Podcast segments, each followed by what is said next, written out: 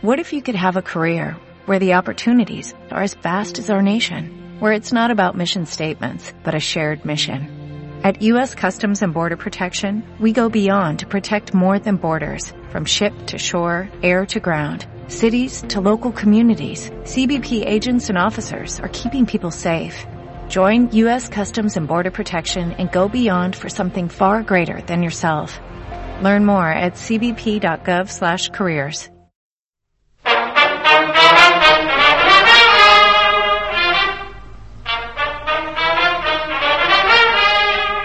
Bienvenidos una semana más a lo que Eternia se llevó. Bueno, Eternios, estamos otra vez aquí, después de la fiebre de Star Wars, de la fiebre de las galaxias, de la fiebre de la, de la fuerza y del lado oscuro y del lado luminoso, y parece, parece al menos que nos hemos dejado atrapar un poquito por el lado oscuro y por el futurismo, porque porque bueno, eh, este 29 de diciembre se estrenaba una nueva temporada de Black Mirror, una serie que ya de antemano y antes de empezar casi el programa vamos a encarecidamente eh, recomendaros que escuchéis si es que os gusta la serie y estáis llegando a este especial de la cuarta temporada eh, de nuevas, bueno, pues eh, que hemos dedicado tiempo atrás en nuestro programa un, un especial bastante amplio eh, de las tres primeras temporadas, en el que, bueno, pues también hablamos un poco de Charlie Brooker, de la producción, etcétera, etcétera, etcétera. Eh, queremos hacer un programa un poco más ligerito y dinámico esta vez y además es de mucho menos peso el número de capítulos y, y, de, y de información que podemos eh, sacarle a la cuarta temporada de, de esta serie y además, bueno, pues teniendo ya todo esto comentado en otros capítulos, pues tampoco queremos aburriros contándoos otra vez lo mismo. Así que bueno, si alguno de vosotros le interesa y, quiere también escuchar o tener más datos sobre la serie, la producción y demás, eh, pues nada, ya sabéis, ahí donde nos descargáis, en iBooks, iTunes y demás plataformas, eh, tenéis el especial de Black Mirror como siempre, daros las gracias por, por volver a escucharnos. Eh, recordaros también que tenéis Twitter y Facebook para contactar con nosotros y criticarnos, a darnos, darnos vuestra opinión. Y, y bueno, pues hoy tenemos por aquí a dos eternios de pro, como son el futurista Necrom. Hola, buenas noches. Y nuestro clásico Big Vega. Sí, yo soy más retro. Buenas noches. buenas noches, chicos. Bueno, eh, en muy poco tiempo comparado con lo que habíamos tenido antes eh, que esperar por unas temporadas nuevas de, de, Black Mirror, nos hemos encontrado estas navidades con un regalito, ¿no? Y bueno, vosotros que ya habéis visto también, al menos eh, me consta que todos o casi todos los capítulos de las otras temporadas, mi pregunta es, y es una pregunta doble y puede que con trampa, ¿os ha gustado esta última temporada? Mm, Netflix está agotando eh, demasiado pronto la serie, la está exprimiendo y está perdiendo frescura, o sin embargo creéis que esta temporada mantiene, mantiene el nivel y bueno, que hay cosas como todas, que capítulos que te gustan más, capítulos que te gustan menos, pero en resumen sigue siendo interesante y, un tanto perturbadora. Mecrom. Bueno, yo tengo que reconocer que no todavía no he visto todos los capítulos de todas las de las anteriores tres temporadas, pero bueno, yo eh, me, me, ajusto más a la segunda opción en el sentido de que me parece que hay capítulos en esta cuarta temporada, me parece que hay capítulos buenos, que hay capítulos no tan buenos, que hay capítulos mm, que están muy bien. Y, y yo creo que la serie sigue bastante su hilo. No, no creo que haya ido ni muy abajo ni muy arriba. Mm, yo lo veo todo, todo bastante dentro de, la, de los parámetros eh, generales. Mm, como en todo, cuando se explota demasiado, siempre existe esa posibilidad, ¿no? Es ese temor de que la calidad baje o de que, pero más que la calidad baje, a lo mejor de que se sature al espectador con ciertas cosas. Y bueno, eso puede que pase ahora o sí o no o en un futuro próximo, no lo sabemos. Lo que yo sí que creo es que, mm, y esto no sé si voy a estar de acuerdo con vosotros dos, mm, tampoco considero que haya una primera temporada o que haya una segunda temporada con unos determinados capítulos que sean la panacea y el no más y que luego, y que luego no como se ha escuchado por ahí, eh, Netflix se haya ido vendiendo la serie eh, Charlie Broker, es decir, todo se, se hayan ido vendiendo eh, para hacer cosas que gusten a la gente, ¿no? Un poco como diciendo, esto es como los comunistas que tienen en la Plaza Roja un McDonald's, ¿no? Mm, yo no, yo no lo veo así. Yo no creo que la serie en ningún momento fuera, eh, oh, oh, vamos, eh, no sé qué hacer. Voy a leer un libro de Kant o de Hume o ver Black Mirror. Pues no, no, o sea, es, una serie que, que, tiene sus cosas y que está bien, pero no, no considero que haya un capítulo, sobre todo primera, segunda temporada, que sean eso, pues equiparable a, a, un libro de Kant y que luego estos otros, como dicen, se haya ido vendiendo Netflix. No sé qué opinaréis vosotros. A ver, Big Vega, ¿tú qué nos dices de toda esta problemática? Yo ya con la, con la anterior temporada ya tenía, tenía ahí el, el, pues la mosca detrás de la oreja, pues de lo que decir, de si se vendía Netflix, si ahora con las prisas de, de, de hacer la serie o eh, con menos plazo, porque ya sabemos que, que esta serie empezó siendo creo que empezó siendo de Channel 4 y ya sabes cómo son los ingleses para estas cosas, ¿no? Que a mí me gusta mucho, pero, pero te vuelves loco para, para seguir una serie porque a veces te sacan tres capítulos una temporada, otra temporada dos años después cuatro capítulos y te vuelves loquísimo. Con los informáticos pasaba. Y, mm, y, y me daba un poco de miedo esas prisas, me daba un poco de miedo esa, pues eso, esa pérdida de calidad. Eh, y no, no, la, verdad es que no. Eh, la anterior temporada pues tenía capítulos mejores, tenía capítulos peores. Tampoco nos poníamos muy de acuerdo en qué capítulos eran mejores y peores. Bueno, sí, en los mejores normalmente sí, pero, pero teníamos más o menos un margen, ¿no? Eh, en esta temporada pasa más o menos lo mismo. O sea, me parece una temporada que salva bastante bien la, la, la, o sea, tiene una buena nota, tiene un, salva bastante bien la situación y y, y, no, a mí no me dejó insatisfecho. Sí que es verdad que yo la he catalogado como la, como la más floja. Pero, pero no me parece que la culpa la tenga Netflix. También la culpa es que mmm, las cosas ya no son como la primera vez que la viste. Yo creo, sin, sin, sin estar del todo de acuerdo con Necrom en que, en que haya super capítulos al principio de la, de Black Mirror, aunque a mí me parece que me, molan más los, las dos primeras temporadas que las que han venido después, eh, sí que es verdad que, que, que, que, cuando viste Black Mirror por primera vez te dejó el culo torcido. Mm, porque el formato era diferente, porque, no sé, también este, este rollito de, de, de historias autoconclusivas que a mí me gustan, eh, de entorno futurista, de, de, bueno, futurista o no, porque el primer capítulo tampoco era tan, tan futurista. O sea, el, el presi, o sea, el, el, primer ministro follándose un cerdo, ¿no? Eh, era un poco más bien viral, o sea, otra, otra historia, ¿no? Eh, y bueno, siempre hemos tenido capítulos que nos han gustado más y menos. Parece que en esta última se ha polarizado un poco el tema.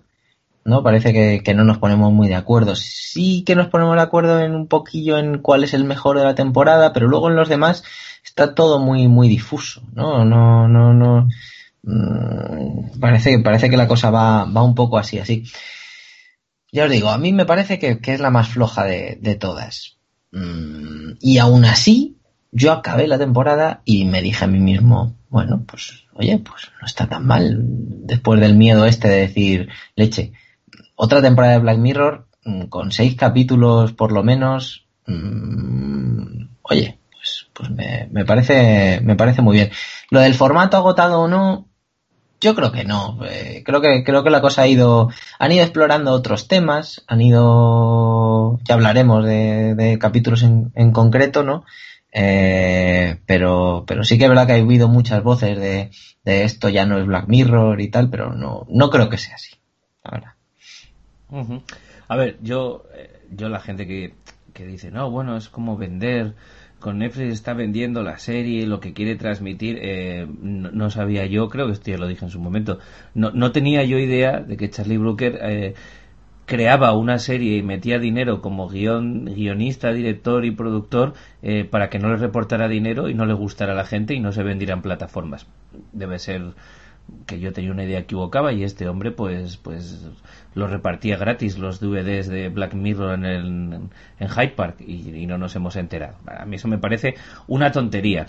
Ahora, sí es cierto que aunque Netflix, que es una cadena que suele dar bastante libertad cuando, cuando compra formatos ya hechos que saben que funcionan y simplemente pues lo que hacen es garantizar la distribución de, del producto, sí es cierto que bueno que el, el, el, firmar eh, a un ritmo de un ritmo de producción X eh, bastante más eh, forzado de lo que le había sido hasta ahora oye pues puede que le haya pasado que le haya pasado factura. Ahora claro ahí entramos en, en, ese en esa disyuntiva no el, es decir claro entonces son todos los mejores episodios son todos los de la primera y segunda temporada eh, y los otros ya han bajado todos de nivel. No, porque resulta que también hay capítulos muy interesantes en la tercera temporada, que al ser tan grande pues tiene de todo, igual que la tenía la primera y la segunda.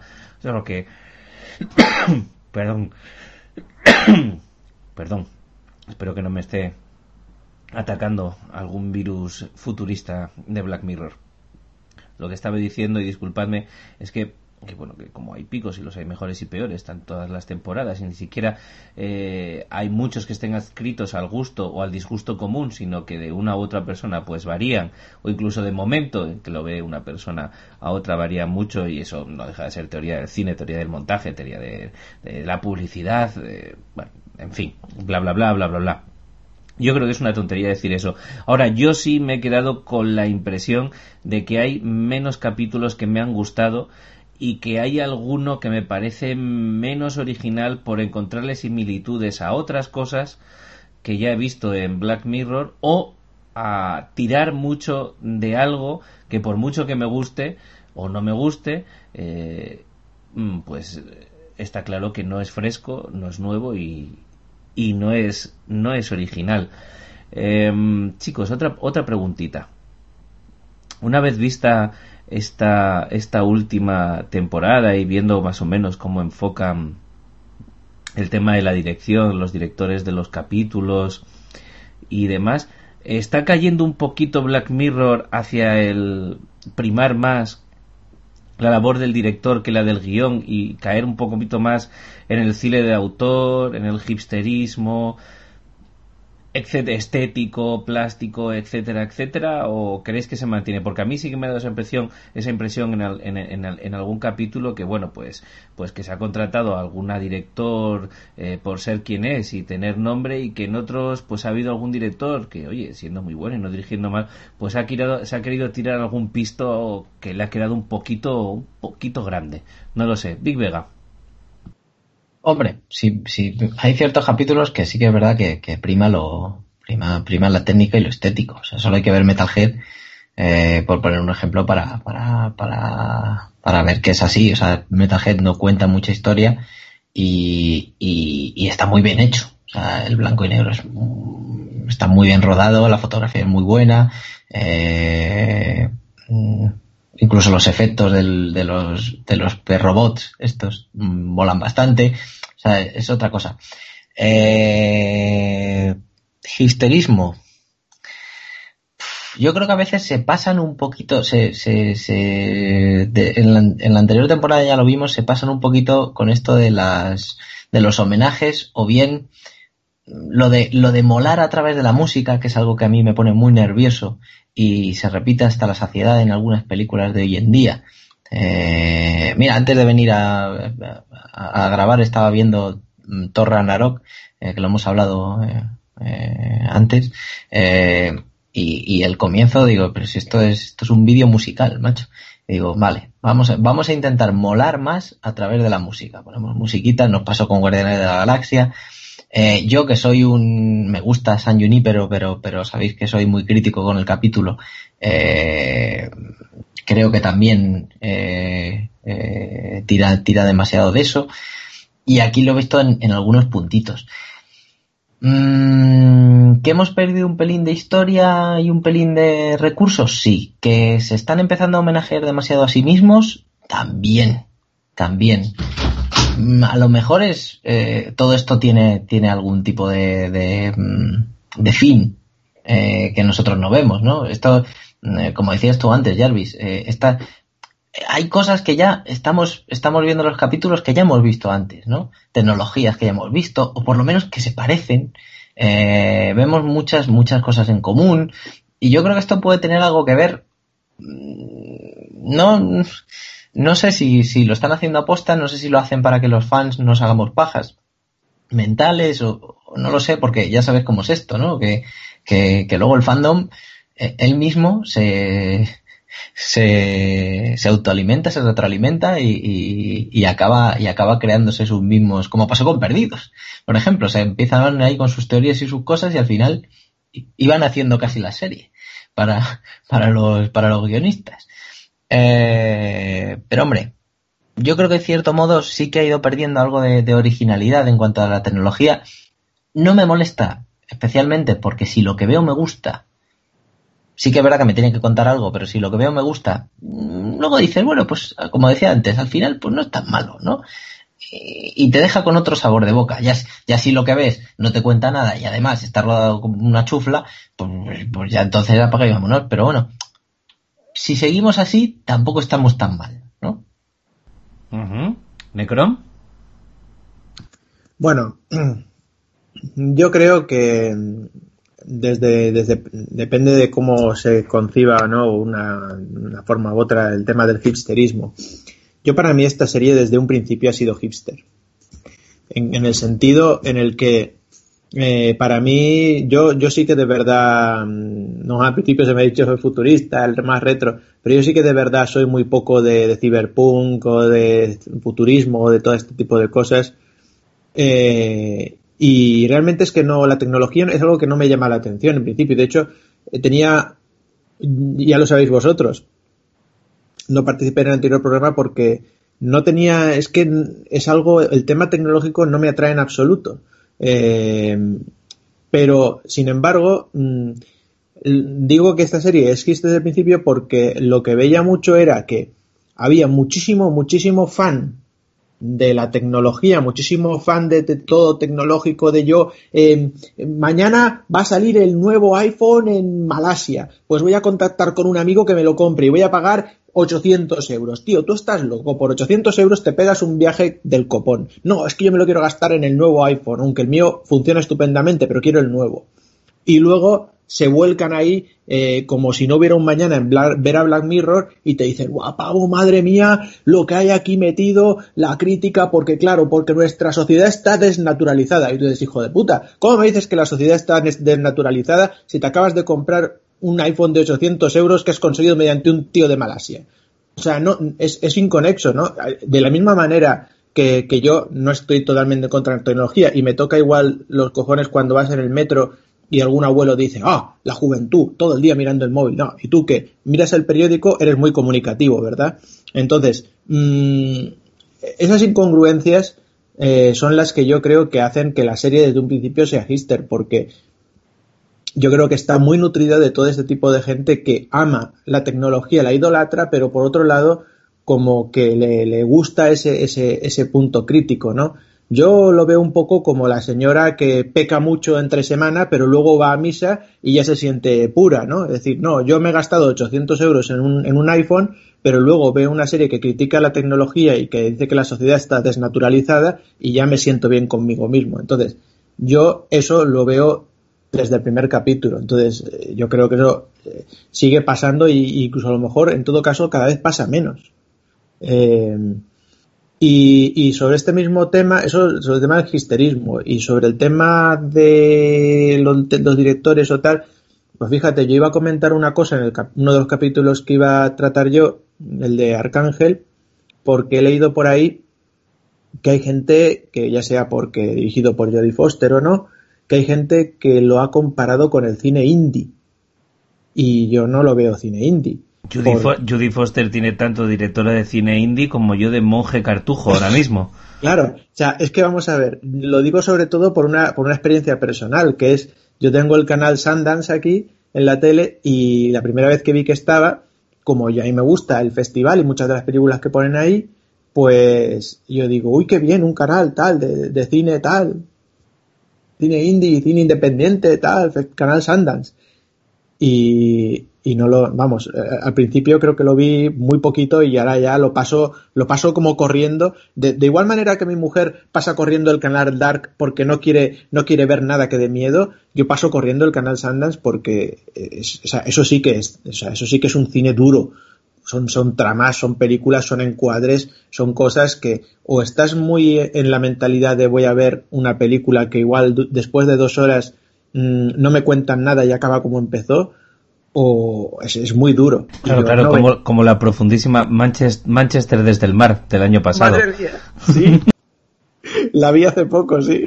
Esa película de la que no pasa nada es un dramón que Easy Affleck aproximadamente tiene un cambio de gesto de cara durante toda la película y de tono ninguno y hace frío, hay un adolescente y ya está, ¿no? Ya. ya. Además, mira, eh, es que no has podido poner un mejor ejemplo justo estaba ahí con mis padres ahora en Navidades y mis padres son de, cine mmm, clásico, no en el sentido clásico 50, sino en el sentido de eh, películas un, un, poco comerciales y si puede ser comedia romántica, mejor. Y, dice, vamos a ver esta. Y yo digo, ¿vais a ver esto? Sí, sí, porque ha, ha recibido muchos premios y la vimos entre todos y, y yo creo que nuestras caras eran un cuadro. Y yo digo, bueno, digo, esto podría haberse titulado Manchester frente al mar o me corto las venas en Manchester frente al mar. O sea, porque Pero vamos, sí, es tremendo. Y, y, yo todo esto no lo veo ni en Arcángel ni en ningún capítulo de Black Mirror, pero yo diría que ni de esta ni de otra temporada. No sé, no sé. No, no, yo tampoco. A ver, eh, que para mí sí que hay en esta última temporada, pues bueno, pues una apuesta por, por dar más, más, más libertad a los directores hacer cosas más cercanas al cine de autor de, desde el punto de vista de la imagen? Sí. Sí, ahora que los capítulos estén enfocados a un tipo de cine independiente o fuera de... No, hombre, no. Estás haciendo una serie totalmente popular, eh, con un alcance brutal y ya solo de ya solo por eso ni siquiera el formato o la ciencia ficción es algo que, que, que sea indie no, la, lo más cercano a la ciencia ficción indie que yo recuerdo últimamente que se ha hecho es Moon, ¿no? Sí, muy y, buena, muy buena. muy buena, pero que aún así, pues de indie tiene que la hizo el hijo de un señor, ¿sabes? Eso yo es todo lo indie que le doy porque es un peliculón, pero bueno, de indie. Sí, sí, Una sí. cosa es poco presupuesto y otra cosa es indie, que la gente lo confunde mucho también. Y, y no, y de, no, hombre, es que este director es indie, claro, y luego se pone a dirigir World of Warcraft. Es súper indie el tío, o sea, nació para hacer solo pelis indies. No me jodas, hombre. Venga, venga. Y, y, aún así te voy a decir que a mí Moon, aparte de que también me encanta, no la no, no, me no es una película que porque dices, vale, sí tiene muchas cosas de cine indie, pero pero pero es una película que es redonda, que tiene un principio, que tiene un fin, que tiene una narrativa, es decir, no es pues lo, las pelis que yo veo que ponen normalmente en Canal Sundance, que de repente eh, estás viendo una película de una relación sentimental entre un hombre y una mujer y de repente aparecen sapos por en medio, eh, empieza un documental sobre la vida del sapo gigante de Toronto y acaba la película con un coche aplastando un sapo y dices, ¿qué mierda acabo de ver? ¿no? Entonces, eso, eso sí que entra para mí dentro del parámetro indie. Bueno, ahí podríamos discutirlo un día. Si queréis hacemos un coloquio aquí sobre el indie, un día que esté ya Sumaro y, y entre los cuatro buscamos una salida a todo esto. Chicos, ¿os parece que empecemos ya un poco con los capítulos? Bueno, por comentárselo a los oyentes, hemos dividido un poquito los capitulillos eh, entre nosotros tres para, bueno, pues hacer un brevísimo resumen eh, de cada uno y comentarlos así jocosamente entre todos y darle un poco de, de, ritmito a este programa que ya bastante bastante brasa os hemos dado en el último con Star Wars. Así que bueno, pues lo hemos echado a suertes dentro de que esto de Eternia no es una república ni una democracia y el dictador pues ha elegido los dos capítulos que ha querido y en este caso yo he escogido el primero, el USS Callister, eh, pues bueno, ya lo habréis oído los que estéis más acostumbrados a escucharnos. Pues yo soy un no un fanático, pero sí un, un buen aficionado de Star Trek y, y, bueno, no pude no pude más que sucumbir al reclamo eh, que este primer capítulo y la promoción que se hizo de esta temporada utilizando este primer capítulo eh, me dio.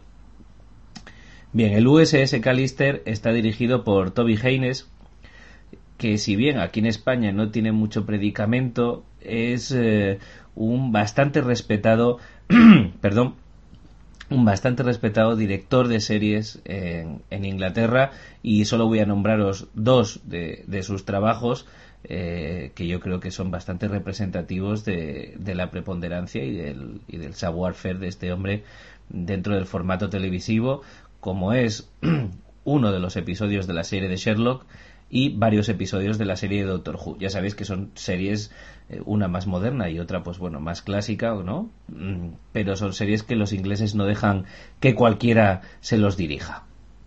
Bien, el USS Callister eh, nos cuenta eh, nos cuenta la vida de, de, un diseñador, de un informático, Robert Delay, que lleva junto con su socio una, una empresa con un popular juego de multijugador masivo en línea.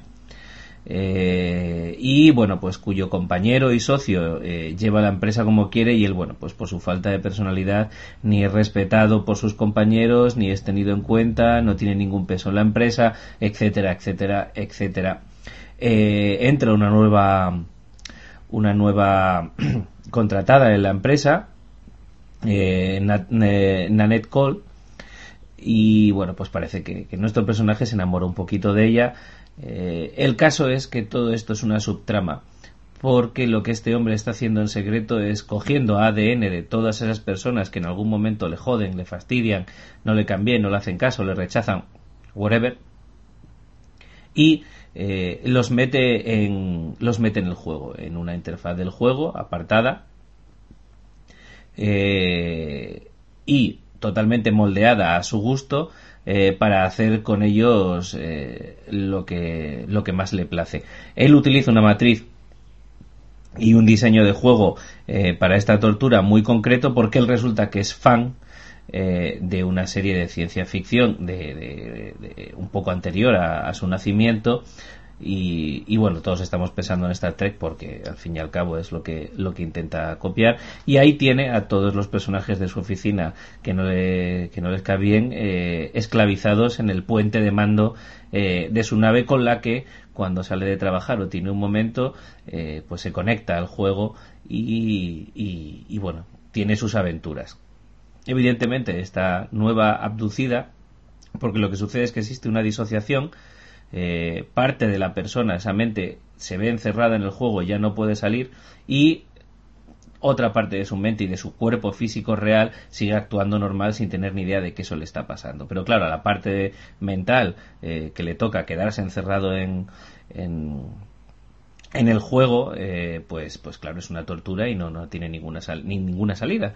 de hecho, los hadas sexuales les tortura, les quita la boca, etcétera, etcétera a su socio le tiene, le tiene chantajeado con que si no hace lo que él quiere dentro del juego, meterá a su hijo dentro del juego. En fin, resulta que el hombre no es para nada una bellísima persona. Y eh, de ahí en adelante el capítulo se desarrolla eh, bajo la premisa de que esta chica nueva intenta y pretende convencer al resto eh, de los esclavizados en esa, en esa matriz, en ese juego, pues de escapar, liberarse, etcétera, etcétera, etcétera. Bueno, mediante distintas estratagemas y despistes y aprovechando un reinicio eh, del sistema del, juego, eh, no solo al final eh, logran escapar sin meterse en la matriz abierta del juego para vivir tranquilamente con el resto de los jugadores hasta que mueran, eh, sino que además dejan atrapado en la matriz que se cierra al malo y a Robert Delay y eh, bueno mm, pierde la conciencia y se queda en coma para toda la vida.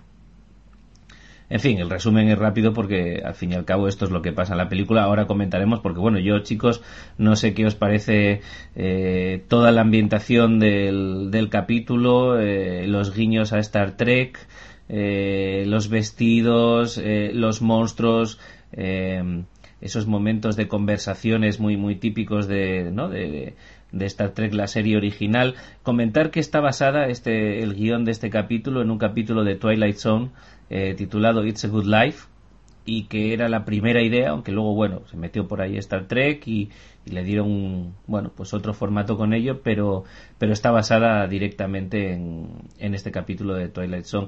Y a estas cosas sobre las que me refería antes cuando os estaba diciendo que, bueno, que veo cosas que ya no me parecen tan nuevas, que se recurren a ciertas cosas por mucho que me gusten.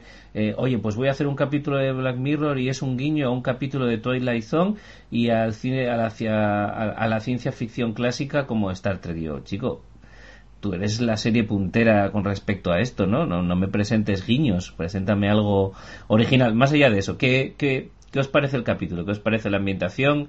La historia, a mí me parece bastante opresivo, por ejemplo, ese concepto de, de dejarlos ingenitales, de poder taparles la boca, de ser como, como, como un dios, ¿no? Es decir, yo aquí puedo hacer lo que quiera, mando y desmando, ordeno y desordeno y, y, y, ya está. Y la indefensión, la impotencia, etcétera, etcétera. Big Vega. Mm, veamos, cuando he dicho yo antes esto de, de, homenajes y tal, me refería precisamente a esto, ¿no? O sea, eh, pues la primera en la, en la frente. Se mantuvo, bueno, fue uno de los booms cuando eh, se, se, presentaron un poco así los capítulos antes de estrenar la serie y tal. Este fue uno de los, de los gordos y de los que más se comentó, porque, porque eh, claro, cuando lo que me acuerdo, de hecho creo que fuiste tú, Jarvis, que te dijiste, tío, tío, tío, que he visto lo de los capítulos y va a haber uno que parece, que parece mogollón a Star Trek y tal, y no sé qué, digo, no jodas. y, es verdad que, la foto que aparecía era, era, era chachi. Y, la verdad es que la, la historia de, de, tipo Star Trek está súper bien integrada en la historia, mola. O sea, no está metida con calzador, ya que, ya que lo haces, hazlo bien, ¿no? Eh, me gusta mucho cómo está rodada por esa saturación del color. Eh, todo muy, muy, muy cantosillo. Eh, ese grano de la imagen. Que, que, también recuerda mucho a Original Series de, de Star Trek. O sea, realmente vale, es un homenaje y nos hace levantar un poco la ceja, pero está muy bien hecho, ¿eh? Eso, eso hay que dárselo. Y, y esto de homenajear ya no solo a unas cosas, sino también a sí mismo, es lo que más, es lo que más mejoraba. Por ejemplo, si te das cuenta, a mí me recuerda mucho al capítulo de la temporada 3, que no sé cómo se llamaba, Playtest, me parece que se llamaba o algo así, eh, en el que un muchacho rubio eh, le conectaban un juego eh, o una beta de un juego en, el que... Un pues, juego de terror, sí. Exacto, realidad virtual a, saco, o sea...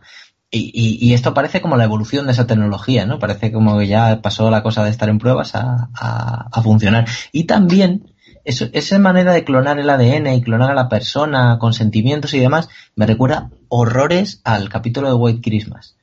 Eh, y entonces, claro, mmm, yo me quedo así y digo, leche, esto, esto a mí me suena referito. Por eso me jodí un pelín y eso me llegó a estropear un, pelín, pelín, pelín el, capítulo. Eh, he oído y he visto críticas de, de, que, le, acusan de no ser tan pesimista como el resto de la serie. Yo de verdad la gente no sé qué quiere. Eh, no sé.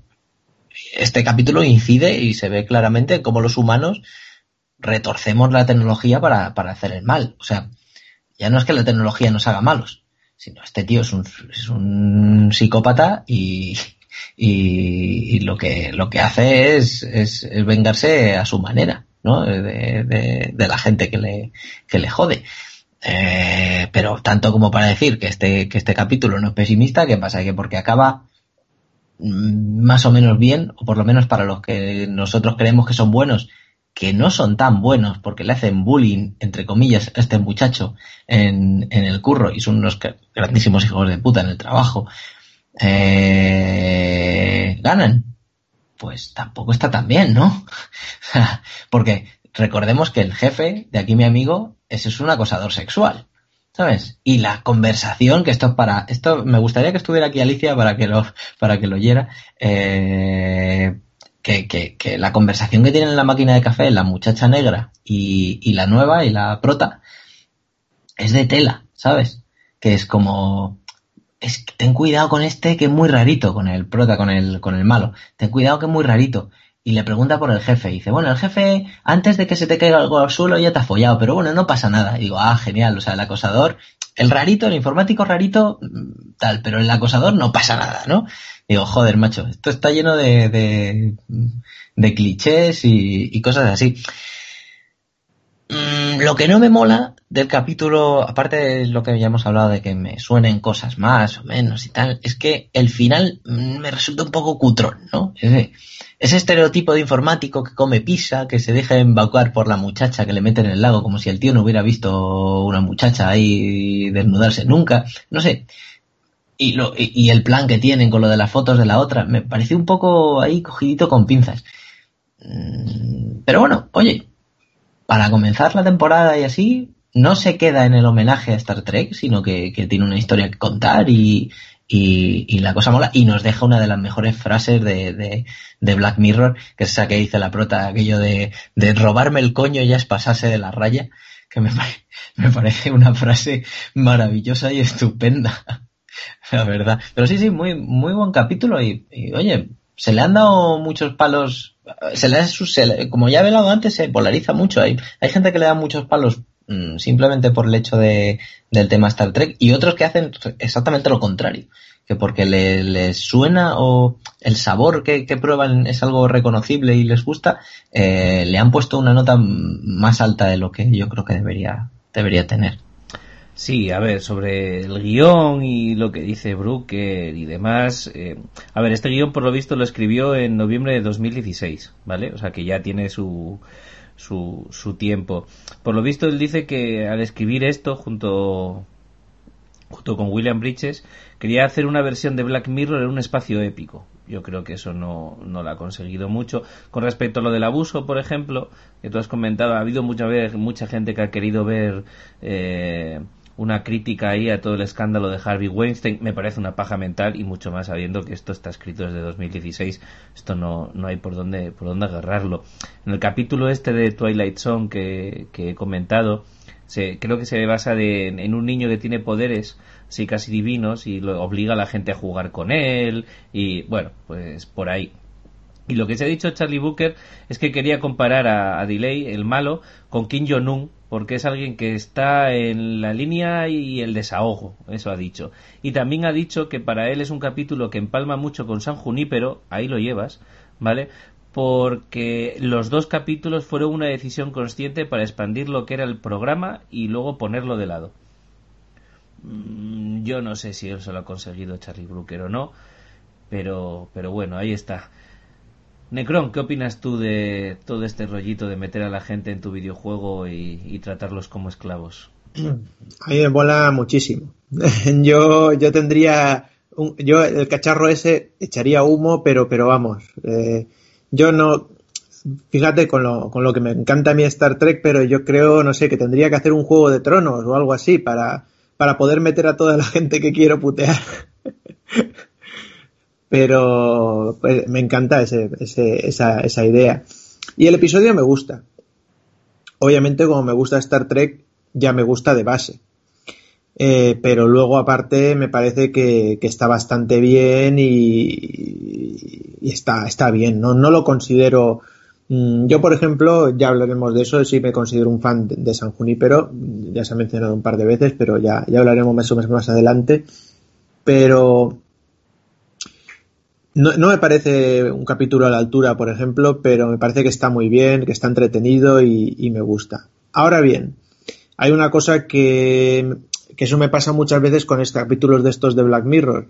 Eh, esa introspección que a veces intentan hacer llegar a la gente, etcétera, etcétera, y a mí eh, no solo no me la crean, sino que además eh, no me llego a creer muchas de las tramas de los capítulos. Me parece que están, no sé, a lo mejor el señor Broker se, se rompió mucho la cabeza en crear determinados eh, universos complejos o, o, en darle vueltas a cuestiones filosóficas y no se pasó, no se paró a pensar bien, bien eh, sobre cosas más, más simples de los capítulos. Y voy a poner varios ejemplos estás con un friki, un friki de los ordenadores. Además has metido ahí muchos tópicos, que si come pizza, que si no sé qué, que si es gordo, que, que por cierto, a, a mí me recordaba mucho a, a este, a, a, a Philip Seymour Hoffman, No sé si cuando era más, pero más delgado.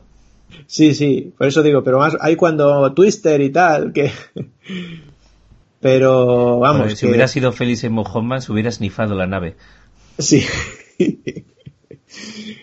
pero vamos, que lo que te quiero decir es que tienes ahí tantos tópicos y vamos a ver, eh, si tú estás, o sea, coges a un friki de estos eh, gordo Warcraft, como, como, dice mi hermano, eh, cuál, es una de las cosas más, más destacables? Pues que es un pajillero.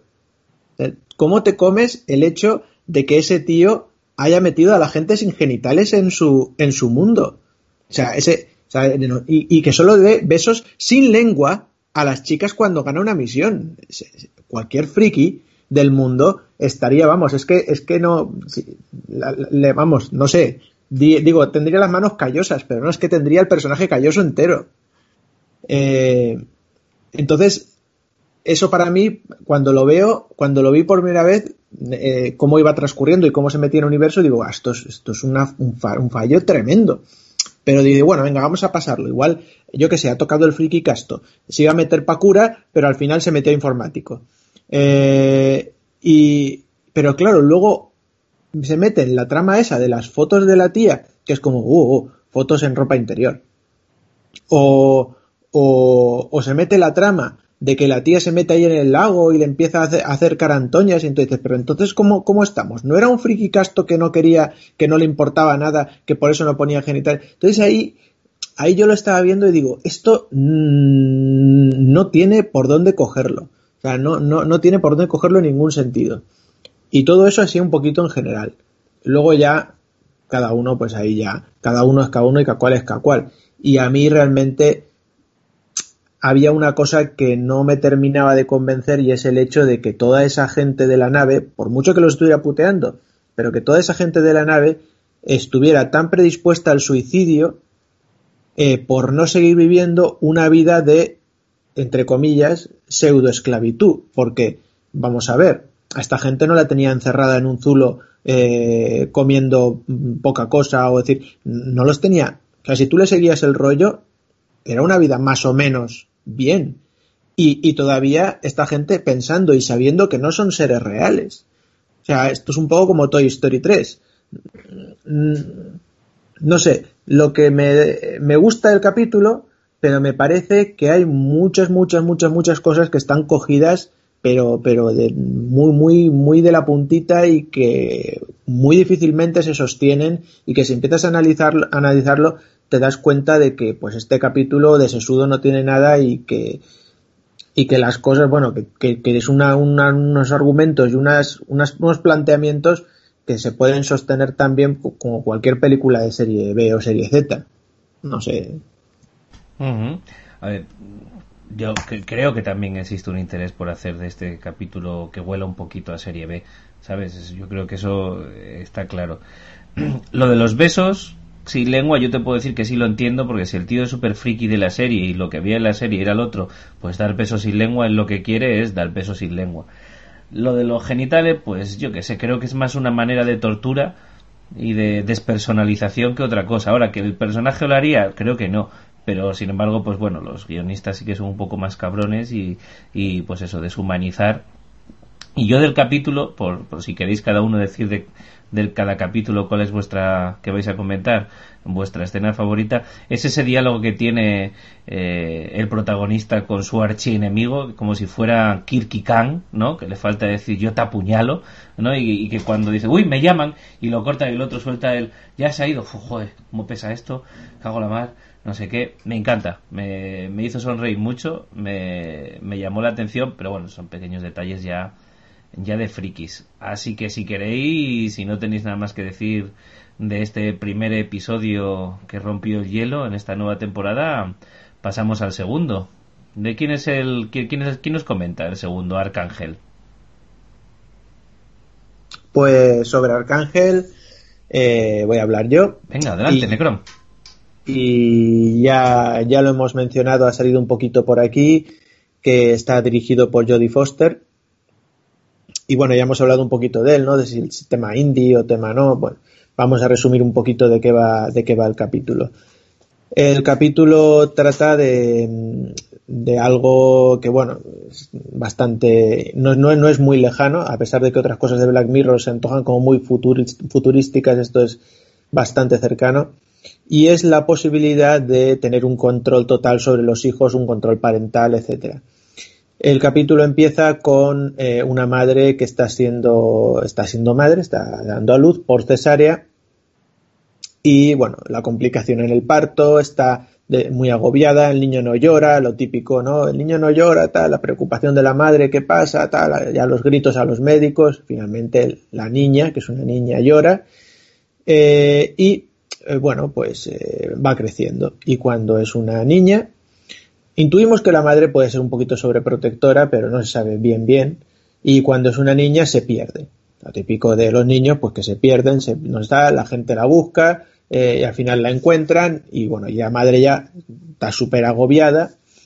Entonces se la ve que va como una especie de clínica, mm, eh, salón donde va a someter a su hija a una terapia mm, o un tratamiento experimental eh, gratuito porque es un, están haciendo el experimento eh, y se trata del programa Arcángel. El programa Arcángel que es que le ponen un chip dentro de la cabeza, dentro del cerebro se supone, a, a la niña eh, y ese chip lo que va a hacer es conectar la niña en todo momento a una tablet que tiene la madre y mediante esa tablet la madre puede ver en todo momento eh, situado en un mapa donde está la, niña para evitar que se pierda. Esto era lo que buscaban inicialmente, pero luego resulta que la tablet, el programa Arcángel, tiene otros extras, como por ejemplo el poder ver a través de los ojos de la niña lo que está viendo en ese momento determinado y inclusive eh, el hecho de que pueda acceder a un control parental y hacer que la niña vea pixelado todo aquello que es violento, sexual, eh, que pueda provocar miedo, ira, odio, asco, etcétera, etcétera. Entonces ahí ya vemos que la madre es efectivamente súper protectora. Eh, hay, hay varias escenas de diálogo con, el abuelo que se podrían considerar de abuelo cebolleta, pero ni, ni, más lejos. Son totalmente de, de, lógica, ¿no? Del abuelo diciéndole, a ver, los niños escapan, los niños se caen, los niños se golpean, los niños, a ver, eh, hay un momento incluso en que dice, yo te crié a ti y tampoco te ha pasado nada. Y entonces ahí la madre dice, bueno, una vez me rompí un brazo. Pero a ver, insisto, los niños se rompen, pero bueno en fin, que, la madre no se cree nada, es súper protectora y accede, contrata todo el programa y activa todo, control parental, todo. Cosa que hace que la niña, pues por ejemplo, el perro de al lado, que, no para de ladrarle cada vez que pasa, pues ya lo ve pixelado. Y la niña sigue creciendo, sigue creciendo y, por ejemplo, llega al colegio y sus amigos están viendo en el móvil, en el WhatsApp, en tal, pues los típicos mensajes pues de gente dándose hostias, de gente muriendo, tirándose a un edificio, ella no ve nada, porque tiene el control parental, entonces no ve nada. Eh, se siente mosqueada. Entonces le pide a un, a un niño que es, una, que es su amigo que eh, le explique las cosas que ella no puede ver. Entonces él se les explica detalladamente y ella les intenta dibujar, pero con partes pixeladas, porque es, que es lo que ve, eh, incluso hasta el punto de la sangre que la ve pixelada cuando a un niño le pegan en el patio del colegio, ella ve que tiene la cara pixelada porque no puede ver sangre. Todo esto ya llega al culmen cuando su madre la encuentra en su cuarto eh, mm, automutilándose eh, para provocarse sangre, para intentar ver su propia sangre en, medio de un, montón de dibujos de, de, cuerpos demacrados, de muerte y demás, que es lo que ella intentaba imaginar de lo que le contaba el niño. Esto, pues claro, la madre se espanta, la lleva al psicólogo y el psicólogo le dice, mire, es que esto es muy fácil. Pues mm, la tableta a tomar por culo y, la niña que viva como una niña normal. Y la madre dice, pues bien, pues vamos a hacer esto. Así que esconde la tableta, eh, le dice a la niña que se ha desconectado todo y vive la vida. Y, le dice, pues lo que dicen todas las madres cuando sale el niño, eh, ves con cuidado. Y ya está. Y la niña sigue creciendo y no pasa nada y la vida es feliz y cada uno vive la suya. Hasta el momento en que la niña y su amigo del colegio, que ya no es amigo sino es su noviete, pues deciden hacer, irse al típico lago de, de Estados Unidos, a, ahí con las caravanas, pues a fumarse unos porros y a, darse el lote. Eh, le había dicho a la madre que iba a estudiar a la casa de una amiga, también típica excusa de, peli americana. Y eh, pues cuando la, eh, la hija tiene 15 años en este momento, eh, y no llega a casa y no llega y no llega y no llega, la madre se agobia, llama a la amiga, no, en mi casa no hay nadie, entonces pues ya se agobia, se agobia, tira de la tablet. La encuentra en el mapa en el lago, se agobia más, así que activa el control de mirar a través de los ojos de la hija. ¿Y qué ve? Pues a la hija pues eh, echando un polvo con el, con el novio. Entonces, bueno, se, queda traumatizada, pero bueno, no dice ni mu, hasta cierto punto es algo normal.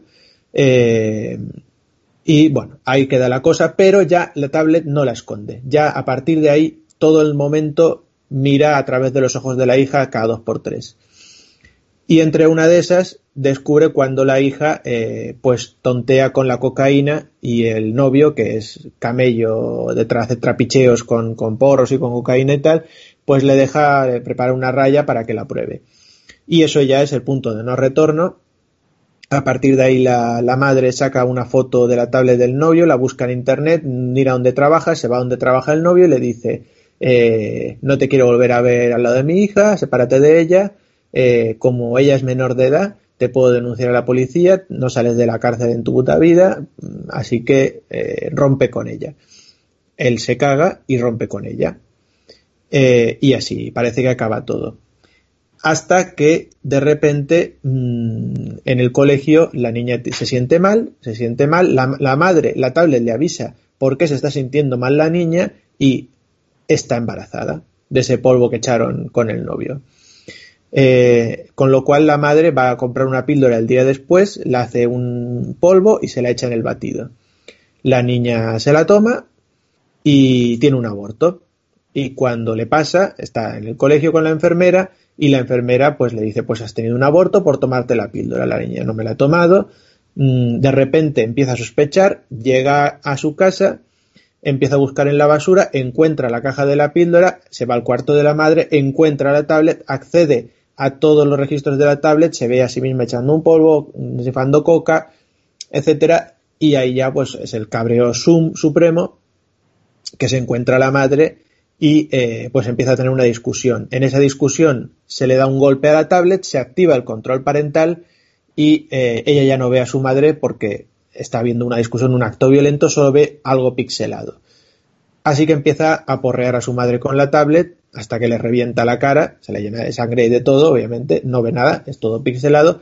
Aparentemente al final se quita el control parental, eso algo no se sabe muy bien, pero aparentemente sí. La niña huye de casa y ahí queda. La madre con la cara destrozada, pues llorando a la niña y la niña pues fugada eh, de casa. Y, ahí ha quedado el, capítulo. No sé si qué, qué, opináis de él, lo habéis visto. Sí, a ver, por lo visto, comentaron en su momento que el capítulo nació con la idea esta o a raíz de, de, de estos mm, chips y procedimientos que hay ahora de, seguimiento de tu mascota, que puedes hasta ver visualmente dónde está la mascota, verla desde el trabajo, desde el móvil, no sé qué, no sé cuánto, y que bueno, que quisieron darle, darle una vueltita a esto. Yo para mí este capítulo lo englobo dentro de estos capítulos de Black Mirror en los que se utiliza algo que más o menos tecnológicamente ya existe, eh, pero se le da una vuelta como enseñándolos cómo podemos acabar utilizándolo y lo mal que podemos acabar utilizándolo, ¿no? Lo, meto ahí en ese en ese puntito que sabemos todos que hay un par de capítulos por lo menos que en Black Mirror que se basan en eso. Me llama mucho la atención porque mm, yo soy muy de la idea de que los, los directores de cine y actores cuando se van haciendo mayores eh, son como cualquier otro como cualquier otro artista que tienen ciertos temas eh, que son recurrentes en su arte, eh, pues yo creo que el tema de, igual que mm, Clint Eastwood es eh, el desapego de los hijos cuando uno es mayor, el miedo a la muerte y el rechazo a la religión, ¿no?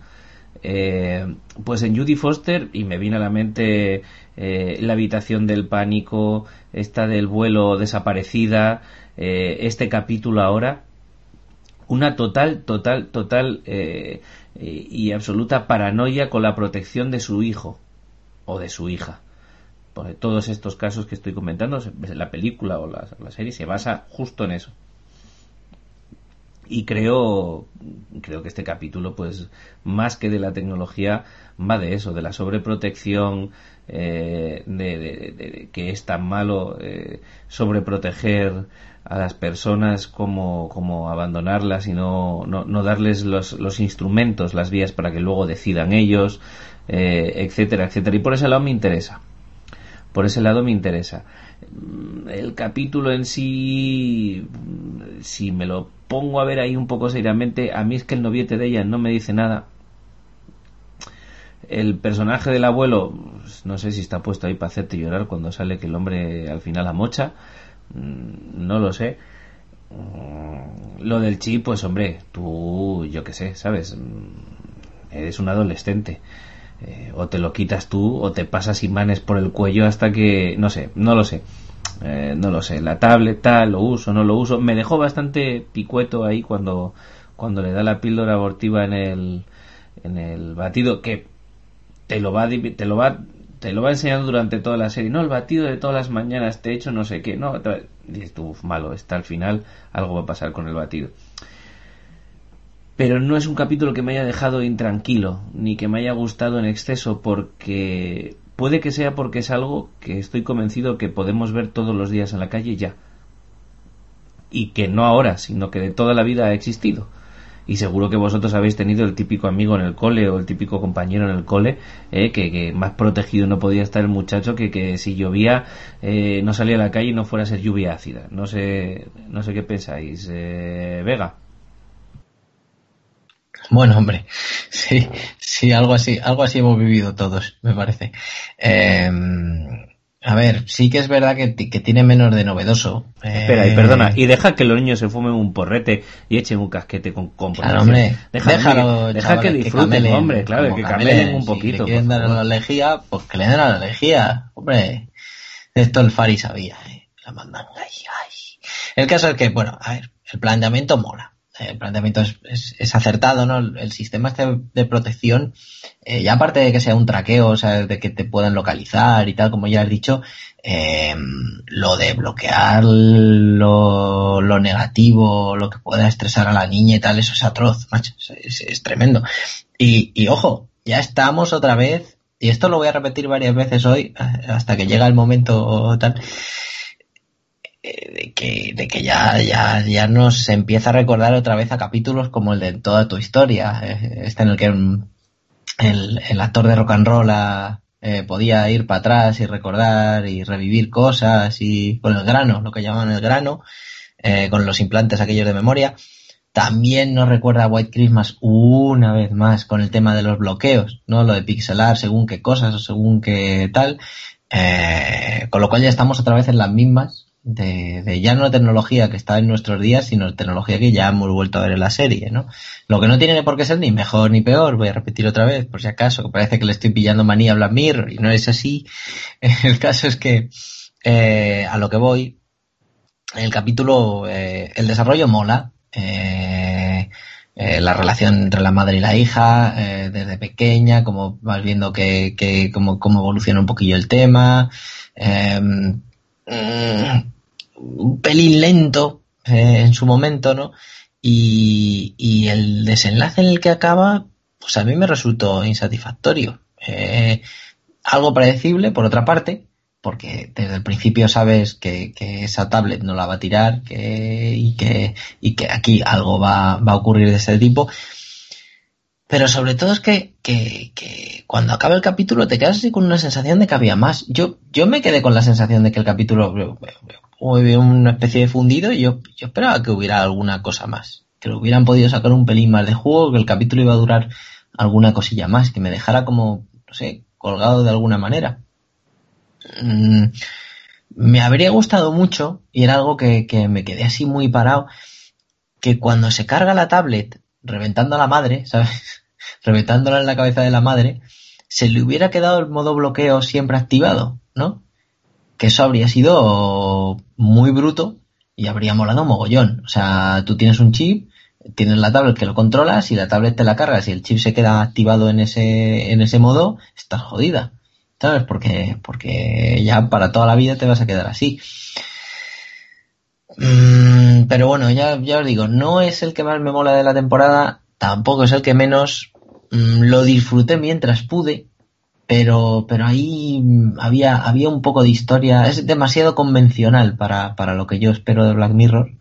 Eh, y sobre todo, sobre todo eso, un mm, poco lentillo y que se le podía haber sacado un poquito más de, de miga. Oye, y por cierto, ¿dónde hacen tabletas de esa calidad y con esa resistencia que te duran 15 años, eh? No, sí. Ojo, y la ¿eh? batería. Ojo, y la batería y todo, o sea, maravilloso, o sea, impresionante, ¿eh? Sí, eh, pues sobre la escena de la, tab- de la tablet final reventando de la cabeza hay una anécdota que cuentan que la, grabación de esa escena eh, coincidió con la victoria de Trump y, decían que la protagonista eh, eh, plasmó todo su odio hacia el, hacia Trump porque justo parece ser que justo fue cuando se enteraron que, había ganado y entonces filmaron esa escena. La Así motivación del personaje. Sí, señor. Sí, esa es la curiosidad. No, a ver, yo, yo creo que es un poco lo que dice Jarvis, es una tecnología prácticamente ya existente. Eh, de hecho, a mí me hacía mucha gracia lo del control parental porque eh, me acordé la primera vez que tuvimos internet en casa que no si incluso llegó a venir alguien físicamente a casa o, fue creo que una llamada telefónica que le dijeron a mi madre hay una cosa que es el control parental que tal que usted lo activa y así pues los niños no pueden acceder a páginas tal y bueno yo ahí ya tenía 18 años pero mi hermano pues pues sí que eh, yo qué sé pues tendría 11 o 12 o por ahí. Entonces mi madre activó ese control parental y, y navegábamos ahí en Terra y cada vez que ponías algo te saltaba. Y bueno es algo tan fácil como pues si quiero buscar porno eh, pues en vez de buscarlo en español lo voy a buscar en japonés. Y, y ya pues te sale todo. O sea, no, el control parental estaba hecho para español y algunas palabras en inglés. Punto. O sea lo buscas en, en, en alemán tal y te sale todo lo que quieras. O sea que bueno. Pero eh, entonces esas cosas graciosas no y por otro lado, totalmente de acuerdo con el abuelo de, pues sí, pues lo que decíamos, pues los niños pues que, que, que, tengan su infancia, pues que, que se hagan un, un, roto en la rodilla, que se den un golpe, porque así pues viven y aprenden y, y de todo, ¿no? Y al final lo intentas proteger y, hombre, yo entiendo que la madre se agobiara tanto y fuera el punto ese, como digo, de no retorno cuando viera ya a la, hija esnifando coca, porque es un poco como, a ver, mmm, que me ha salido una hija un poco guarrilla, eh, vale, que mmm, le pega unos porretes, bueno, pero ya claro, cuando ya la ve ahí meterse en el tema chungo, pues es normal que, que se coja ahí tanto cabreo. Claro, claro, el problema es que la madre tenía un problema, porque la madre ve que la hija bebe, ¿no? Y llega a casa y, a ver, échame el aliento, ¿no? Y ya está. Pero claro, llega la otra y dice, a ver, a ver, a ver la fosa nasal, a ver, a ver, a ver, a ver. Claro, no puede, no, no tiene por dónde pillarla, ¿sabes? Ya tiene que admitir que la ha mirado con la tablet. Y es algo que le había prometido que ya no iba a hacer. Que en el fondo no deja de ser una droga para la madre. Sí, y, la sí. y la única manera de tener una satisfacción y una tranquilidad. Es decir, es, no solo mi vida es la de mi hija, sino que la única manera de satisfacerme y quedarme tranquila es vivir la vida a través de la de mi hija, pero literalmente. Y el control, sí, sí. el control es la droga que, que, ella, que ella consume. Esto no. está claro. Y además que no es nada nuevo, o sea, esto es, eh, eh, no deja de ser Orfeo Eurídice, ¿no? Es decir, no me mires que me voy, mm, pam, te miro, pues te vas. Cierto. Oye, una, una curiosidad es que siguiendo con el rollo este, que voy a dar mucho la matraca esta noche con esto, eh, siguiendo el rollo este de, de, referencias de unos capítulos a otros y, y tecnologías y tal, lo que al, en, en, la prueba del, del, sistema este de protección, las imágenes que le enseñan a la niña eh, para ver si funciona eh, lo del tema de la, de la violencia, son imágenes sacadas del capítulo de, de, la temporada anterior, este de las cucarachas, que no me acuerdo ahora mismo cómo se llamaba, si era Men Against Fire, me parece, o, o algo así. Eh, así que ya estamos otra vez con los huevos de Pascua estos que meten en los capítulos, que hay un cerro de ellos. Sí, hombre, bueno, porque parece que hay un interés claro ya y que ha quedado ya más que claro y creo que en algún momento se ha comentado también en, en hacer un corpus, ¿no? y que todo este mundo que nos presentan todos los capítulos eh, de una u otra manera está interconectado o en un gap de tiempo no, no muy no muy amplio no muy amplio. Chicos quién prosigue con otro capítulo tú Big Vega pues voy a ser yo lo que pasa es que me voy a saltar el el, el, el Crocodile no pasa nada. y me voy a ir a me voy a ir ahí a, a, Mandanga. Ya hablando del Fari me voy a ir a la Mandanga buena aquí eh, como como como aquí el máster en nuestro querido Lidl se ha cogido el, el, capítulo de Star Trek pues yo he dicho pues me voy a coger el que a mi entender es el mejor de la temporada. Eh, pero bueno a y es Hank the DJ eh, dirigido por Tim Van Patten, que bueno, Tim Van Patten tampoco vamos a decir gran cosa de él porque ahí lo tenemos. O sea, se ha rodado capítulos de Los Soprano, de The Wire, de Juego de Tronos. O sea, es un, es un tío que, que, lo hemos visto mil veces los títulos de crédito y, seguro que, que, que, capítulos suyos habéis visto sobradamente, ¿no? Y bueno, voy a hacer un resumen no muy corto, porque ya sabéis que a mí los resúmenes me, me gusta coger aire y darle candela, así que os cuento. Nos presentan a, Frank, eh, que es un muchacho, bueno, hablando con, con, una especie de inteligencia artificial a través de un dispositivo circular, ¿no? Y yendo a un restaurante dentro de un, un sitio que llaman Hub. Allí se encuentra con una muchacha que, que se llama Amy, eh, que también sigue las indicaciones de, de, esta inteligencia artificial, ¿no? Esto parece como un, una cita ciegas o algo así, ¿no? Luego descubrimos que están en una especie de programa que les regula sus relaciones románticas con el objeto de encontrar pues a alguien con un, con un porcentaje de compatibilidad alto, ¿no? Eh, llegado a un punto, cuando ese porcentaje de compatibilidad sea, no me acuerdo cuánto era, un 99,8 o algo así, o 99,7, pues se les une en lo que llaman el día del empare, joder, lo diré, emparejamiento, que es algo así como pues una especie de boda o algo así, ¿no? Eh, en este caso era la primera cita de los dos, ¿no? Y deciden de mutuo acuerdo ver cuánto tiempo concede el sistema a su relación. Porque, porque el sistema también te lo acota, ¿no? Y pueden verlo si están de mutuo acuerdo. Y resultan ser 12 horas nada más. Bueno. Después los dos, después de la cena y todo esto, los llevan pasando por delante de una pared enorme que parece que circunda el, el complejo, todo este complejo, les llevan una casita donde duermen uno al lado del otro y ya está. Y al día siguiente, cuando acaba su tiempo de relación, pues nada, aquí un beso, buena suerte y ala, cada uno por su lado, ¿no? Y va pasando el tiempo, ¿no? A Amy le asignan una relación de nueve meses con un muchacho llamado Lenny y a Frank le asignan otra con una chica que, le, que se llama, me parece que era Nicole o Nicola, no me acuerdo bien, que es bastante borde y entre los dos no se aguantan, pero ah, amigo, es lo que te ha tocado y os vais a tener que aguantar durante, durante un año a menos. Amy y Frank se vuelven a encontrar un día del emparejamiento de una, de otra pareja de, de, del programa, ¿no? Y a partir de ese momento la relación de Amy con, con Lenny pues se va deteriorando poco a poco. Empieza a ver cosas que no le gustan y no sé qué y tal. Y después de esa relación, la, a Amy le, le asignan varias más que no, pues, cortitas, ¿no? se empieza a agobiar, empieza a dejar de creer en el sistema y bueno, cuando relación, la relación de Frank se acaba, le vuelven a emparejar con Amy, ¿no? Y prometen, en la cena, prometen no mirar la caducidad de la relación. Entonces nada, va avanzando el tiempo, vamos viendo que, la relación va bien y eso, y Frank se empieza a poner nervioso porque claro, esto de pensar que tu relación tiene fecha de caducidad y no la sabes, pues, pues mosquea, ¿no? Entonces decide mirarla por su cuenta y riesgo. Y le marca cinco años. Entonces, de repente, el, cacharro este que os digo de inteligencia artificial empieza a decir que está recalculando, recalculando y tal. Y empieza a bajar, a bajar y a bajar y a bajar y a bajar la cifra hasta que se queda en 20 horas. Porque según el sistema lo ha visto él por su cuenta, ¿no? Sin autorización de la otra persona y bueno, y eso por lo visto no sé, los algoritmos empiezan ahí a, hacer sus cuentas y se quedan 20 horas.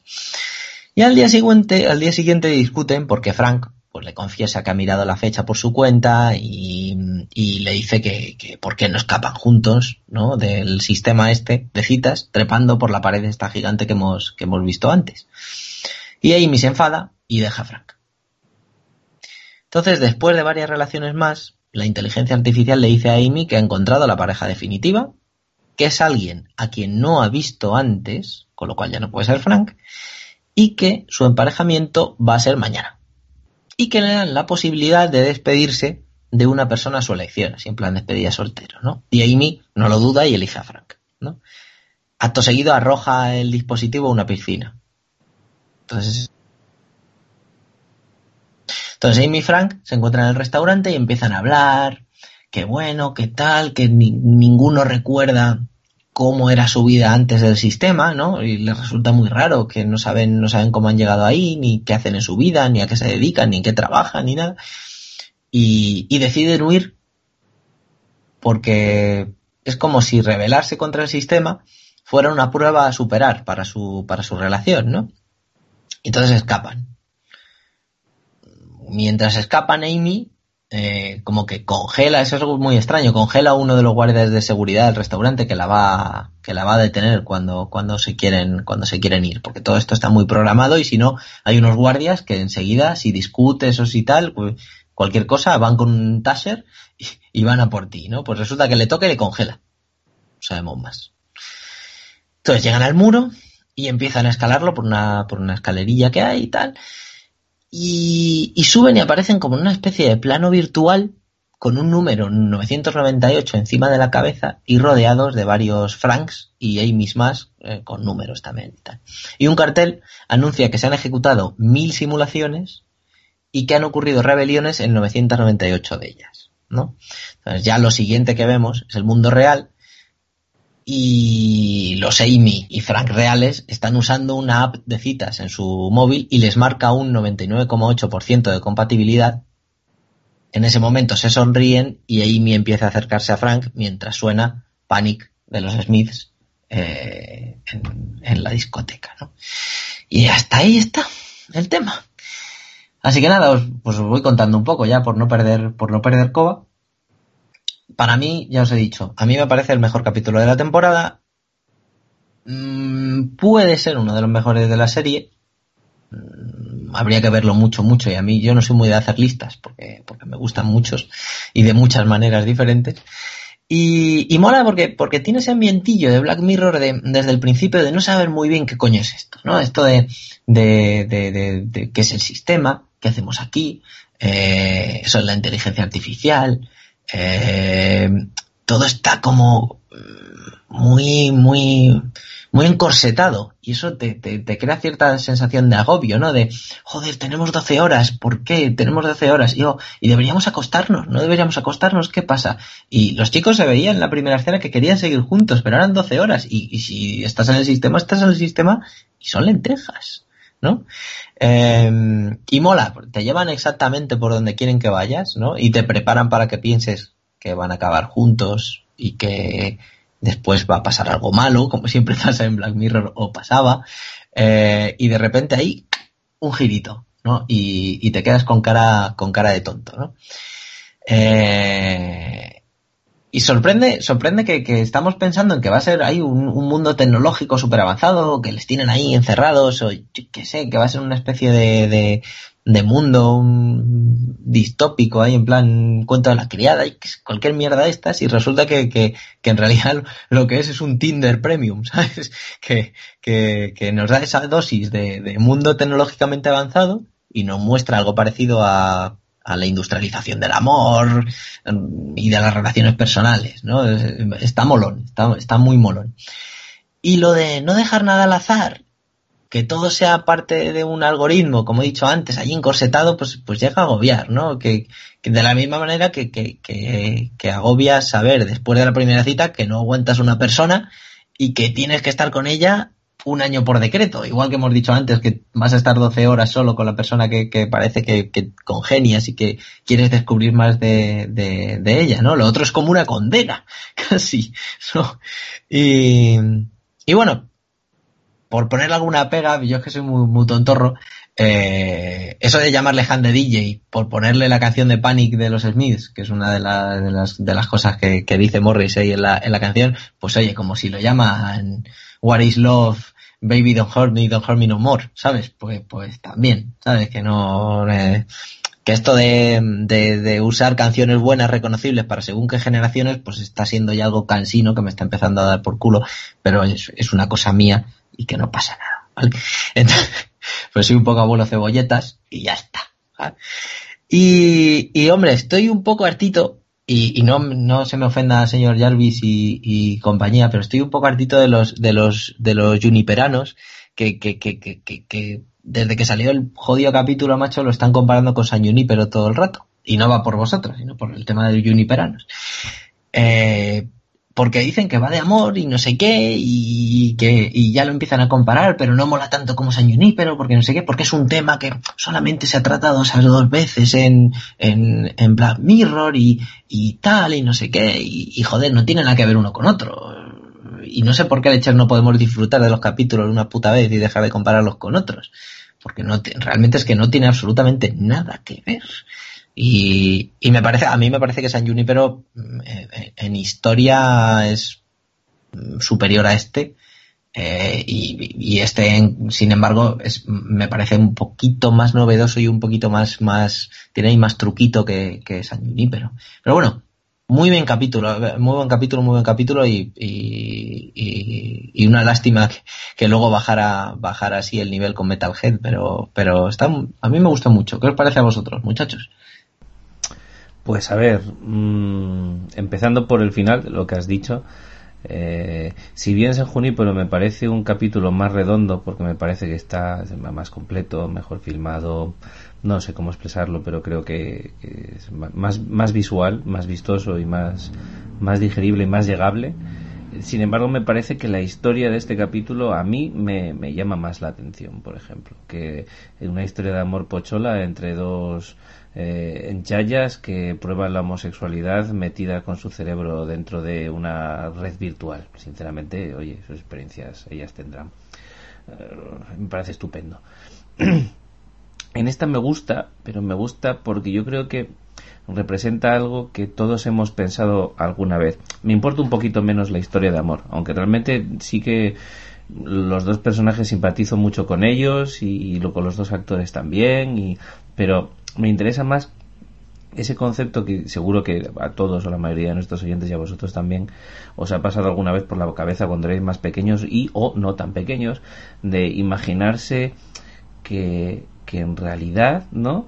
Pues nosotros vivimos en la Tierra, que el universo es como si fuera el plasma mitocondrial de una célula y que somos tan pequeños que, que y dentro y, y, hay otro universo que del que forma parte nuestro universo, pero que no deja de ser enano nuestro universo con respecto al otro y hacia dentro de nosotros exactamente igual, es decir, dentro de nosotros existen miles de universos, etcétera, etcétera que es esta idea, ¿no? De, de te, pues te presentan una pareja, sus vicisitudes en el mundo que te lo presenta, que ya es peculiar, ¿no? Pero, y, luego resulta que no, que no, que es que forman parte de, un programa de ordenador, que hay un mundo real, que no sé qué, que no sé cuándo. Me llama la atención, pues, por un lado, por la parte existencialista y, y angustiosa y profunda que tiene, profundidad, entendedme que esto es filosofía barata y profundidad barata de mercadillo para ligar cuando tienes 15 años, no da para más. Pero me llama la atención porque, porque bueno, no, no deja de ser una mirada hacia, hacia adentro, ¿no? Y por otro lado me llama mucho la atención, y no sé qué os parecerá esta comparación que voy a hacer, pero en el primer episodio, ¿vale? Eh, nos da pena que representaciones virtuales de unas personas sufran y padezcan por sentirse encerradas. Pero sin embargo en esta no nos da pena que cuando se van a unir para siempre y se revelan eh, los deshagan y desaparezcan, porque bueno, como en la vida real hay un tío y una tía que sí, para esto nos da igual, que les follen. Mm, me hace pensar un poquito y eso es lo que más me gusta del episodio. ¿A ti, Necrom? Sí, yo justo estaba pensando en lo mismo que, estaba diciendo tú, que vamos a ver. A mí también en el primer episodio es que no me ocurre lo que se supone que te tiene que ocurrir, ¿no? Que te da pena esa gente, ya lo he comentado. Entonces en este episodio no me tiene por qué dar, pero es que es evidentemente lo que ellos intentan plasmar es otra cosa y es, lo que acabas de decir tú. Bueno, a mí es un capítulo que me, gustó. No, como digo, tampoco es de mis mega, mega favoritos, pero es un capítulo que sí que me gustó. Eh, sí que creo que el título está muy, muy pillado por los pelos, como comentado Vega. Eh, y bueno, y creo que pues plantea una cosa interesante, una cosa curiosa y, ya está. Eh, sobre lo de que he comentado Vega de dejemos de, disfrutemos de los capítulos y dejemos de estar ahí que si comparando lo que si tal y cual, totalmente de acuerdo. Pero es más, yo incluso diría más. Y cuidado que yo soy, yo soy un, San Juniperano. Eh, pero yo diría más, que es disfrutemos del capítulo, hombre, que si tiene alguna cosa novedosa o alguna cosa tal, pues yo qué sé, imagínate, un capítulo que diga pues que los coprófagos son gente normal y muy digna. Pues, pues oye, pues claro, ya te llama la atención y dices, hombre, un capítulo sobre la coprofagia es lo que estaba esperando yo toda mi vida. Eh, pero, pero claro, eh, muchas veces, pues San Junípero, incluso esa pequeña escena que, que yo creo que han tenido que meter para los juniperanos, ¿no? De entre esas miles, miles de relaciones que ha tenido la chica, eh, una, aparece una tía también, ¿no? Como que también ha tocado el lesbianismo, ¿no? Entonces, yo no solo diría, eh, dejemos de comparar, disfrutemos de los capítulos, yo también diría, dejemos de estar atentos a, a ver con qué cosa eh, Black Mirror nos dice estamos pendientes de todos los cambios y, y de todo el, de contactar a todos los colectivos sociales, mm, pues también dejemos de, de mirar esas cosas, ¿no? Y disfrutemos del capítulo. Totalmente de acuerdo. E incluso le digo con esta, con este apunte. Y en ese sentido, eh, tengo que decir, como digo, que yo soy un juniperano, porque a mí me encanta San Junipero. De hecho, me parece de los mejores capítulos de, de Black Mirror. Eh, sin embargo, no estoy tan de acuerdo con eso de que critican ¿no? del tema de la música, porque a ver, está claro que está puesto ahí para molar a la gente, y además ya lo hemos hablado con todo el tema de las películas ochenter, meter un rollo ochenter que nos guste y tal, pero es que yo creo que está muy bien hilado y que pega muy bien, y que en tantos otros capítulos, tanto de Black Mirror como cuando comentamos Stranger Things, ¿no? El chico que ponía música al tuntún en su coche, o incluso el cassette de los, de los de los Ramones, es decir, ese tipo de cosas a mí no estaban tan bien hiladas y sí que te saltaba un poquito la chispa de decir, me lo han metido aquí para que me mole. Pero en San Junipero a mí me parecía que era un capítulo redondo, cosa que aquí no es tan así.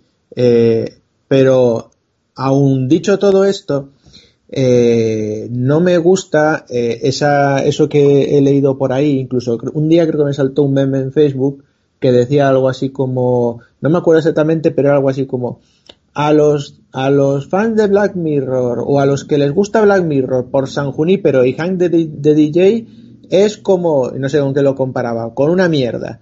Y es como, hombre, ¿qué pasa? ¿No? Es lo que decía Jarvis. ¿Qué pasa? Que, que si me gusta Black Mirror, tiene que ser un capítulo que, mm, poniéndote la tecnología como ejemplo, critique la tecnología y te alerte sobre la desnaturalización de la sociedad y que acabe muy mal que te quieras morir. No, pues es que entonces, cuando estabais diciendo antes, ¿qué es lo que pide la gente? La gente está lo que está pidiendo en Manchester frente al mar que estábamos hablando antes. o sea, si quieres abrirte las venas, no veas Black Mirror, mira Manchester frente al mar y te las puedes abrir muy ricamente. Entonces, eh, tampoco veo esa necesidad de, de, de, de, estar ahí. No, es que si me ponen un capítulo que es bonito, que acaba bien y con una música chula, es caca. Pues no, ¿por qué? No tiene por qué. Puede que sí, si es malo, pero si es bueno, no sé, esas ganas de sufrir que tiene la gente. Hombre, si, si quieren suicidarse de verdad, pues me baches frente al mar pero ya una manera de incluso morir sin tener que hacer ningún esfuerzo, pues yo que sé, pueden acercarse a cosas como Aladina, por ejemplo, esas cosas ya más duras, es como el Black Mirror de los de los 90 españoles, en fin, me he salido de madre, pero pero sí, bueno, que si quieren flipar que se lo pongan. Vega, si quieres rematar algo sobre el capítulo. Bueno, sé que ya con Aladina, ya yo puedo recordar que, por cierto, todos, todos podéis verlo gratis en la web de Radio Televisión Española en el archivo. No sé si está en el archivo, porque me parecería horrible que estuviera en el archivo. Eh, los siete. ya por decir cosas desagradables. Venga, va. Necron, ¿nos hablas de otro episodio? Pues nada, eh, como se ha saltado Vega antes el tercer episodio, que es eh, el cocodrilo, pues ahí, ahí voy yo con él. Eh, bueno, este episodio mmm, se plantea en torno a pues, lo que parece ser un, un nuevo, un sistema, un sistema nuevo eh, para nosotros, pero que en, la, en el capítulo en, todo momento nos dicen que es algo ya un poquito desfasado y que incluso se ha prohibido en muchos, en muchos casos, que es una especie de recordatorio o, aparato que sirve para, mmm, mediante un implante en la cabeza, mmm, retomar, retomar todos los recuerdos que has olvidado o que quieres eh, olvidar, ¿no? Con esta premisa, pues el capítulo empieza con un par de, jóvenes en un coche escuchando música molona para contentar a la gente. Mm, eh, de hecho, creo que estaban escuchando una canción de Goldfrapp que, que, sonaba ya por el 2002, 2003, por ahí 2004, con lo cual, bueno, pues suponemos que estarían en esa época. Eh, y, y bueno, están ahí de fiesta, están conduciendo, están, han, pasado la noche en un after, han, bebido, estaban fumándose un porro y claro, y conducen sin ningún miramiento porque van por una carretera que bueno, aquello más desolado no puede ser. Eh, todo de nieve, todo montaña. De repente se les cruza un ciclista y ¡pum! Golpe, eh, lo han matado, se bajan del coche, efectivamente está muerto la chica eh, quiere llamar a la policía, quiere hacer algo, entonces el chico le dice, espérate, vamos a pensar un momento. Como llamemos a la policía, eh, vamos los dos a juicio y nos meten un paquete que para pa qué. Y a mí a la cárcel directamente. Este hombre está muerto ya. Entonces, bueno, pues ha pasado, pues ha pasado. Eh, vamos a coger un saco de dormir que tenemos ahí en el coche, lo llenamos de piedras, metemos al hombre y lo tiramos allá a un lago que tenemos al lado. Bueno, pues hacen eso. De ahí el capítulo pega un salto tremendo a, a muchos años después, eh, cuando la chica eh, ha triunfado y bueno, y parece que se ha convertido en Eva H. Yo no sé si a vosotros os lo parecía, yo cada vez que la veía digo, hostia, es Eva H. ¡Boom! Totalmente. y ha triunfado en la vida. Es una conferenciante de arquitectura, de, muchas. Ha, triunfado. Y está en un hotel preparando su ponencia y se presenta el chico este, bastante desaliñado. Y, y nada, tras una conversación, hacía muchos años que no se veían, ella le dice que se ha casado, que tiene un, un hijo y tal, etcétera y, entonces él le dice, pues mira, que he estado pensándolo mucho y después de tantos años voy a confesar lo que hicimos. Eh, y ella, pero que no, que no. Eh, y este que sí, porque fíjate, vi un artículo en el periódico en el que hablan que mm, la, la, la, viuda del ciclista todavía le sigue esperando, así que voy a confesar.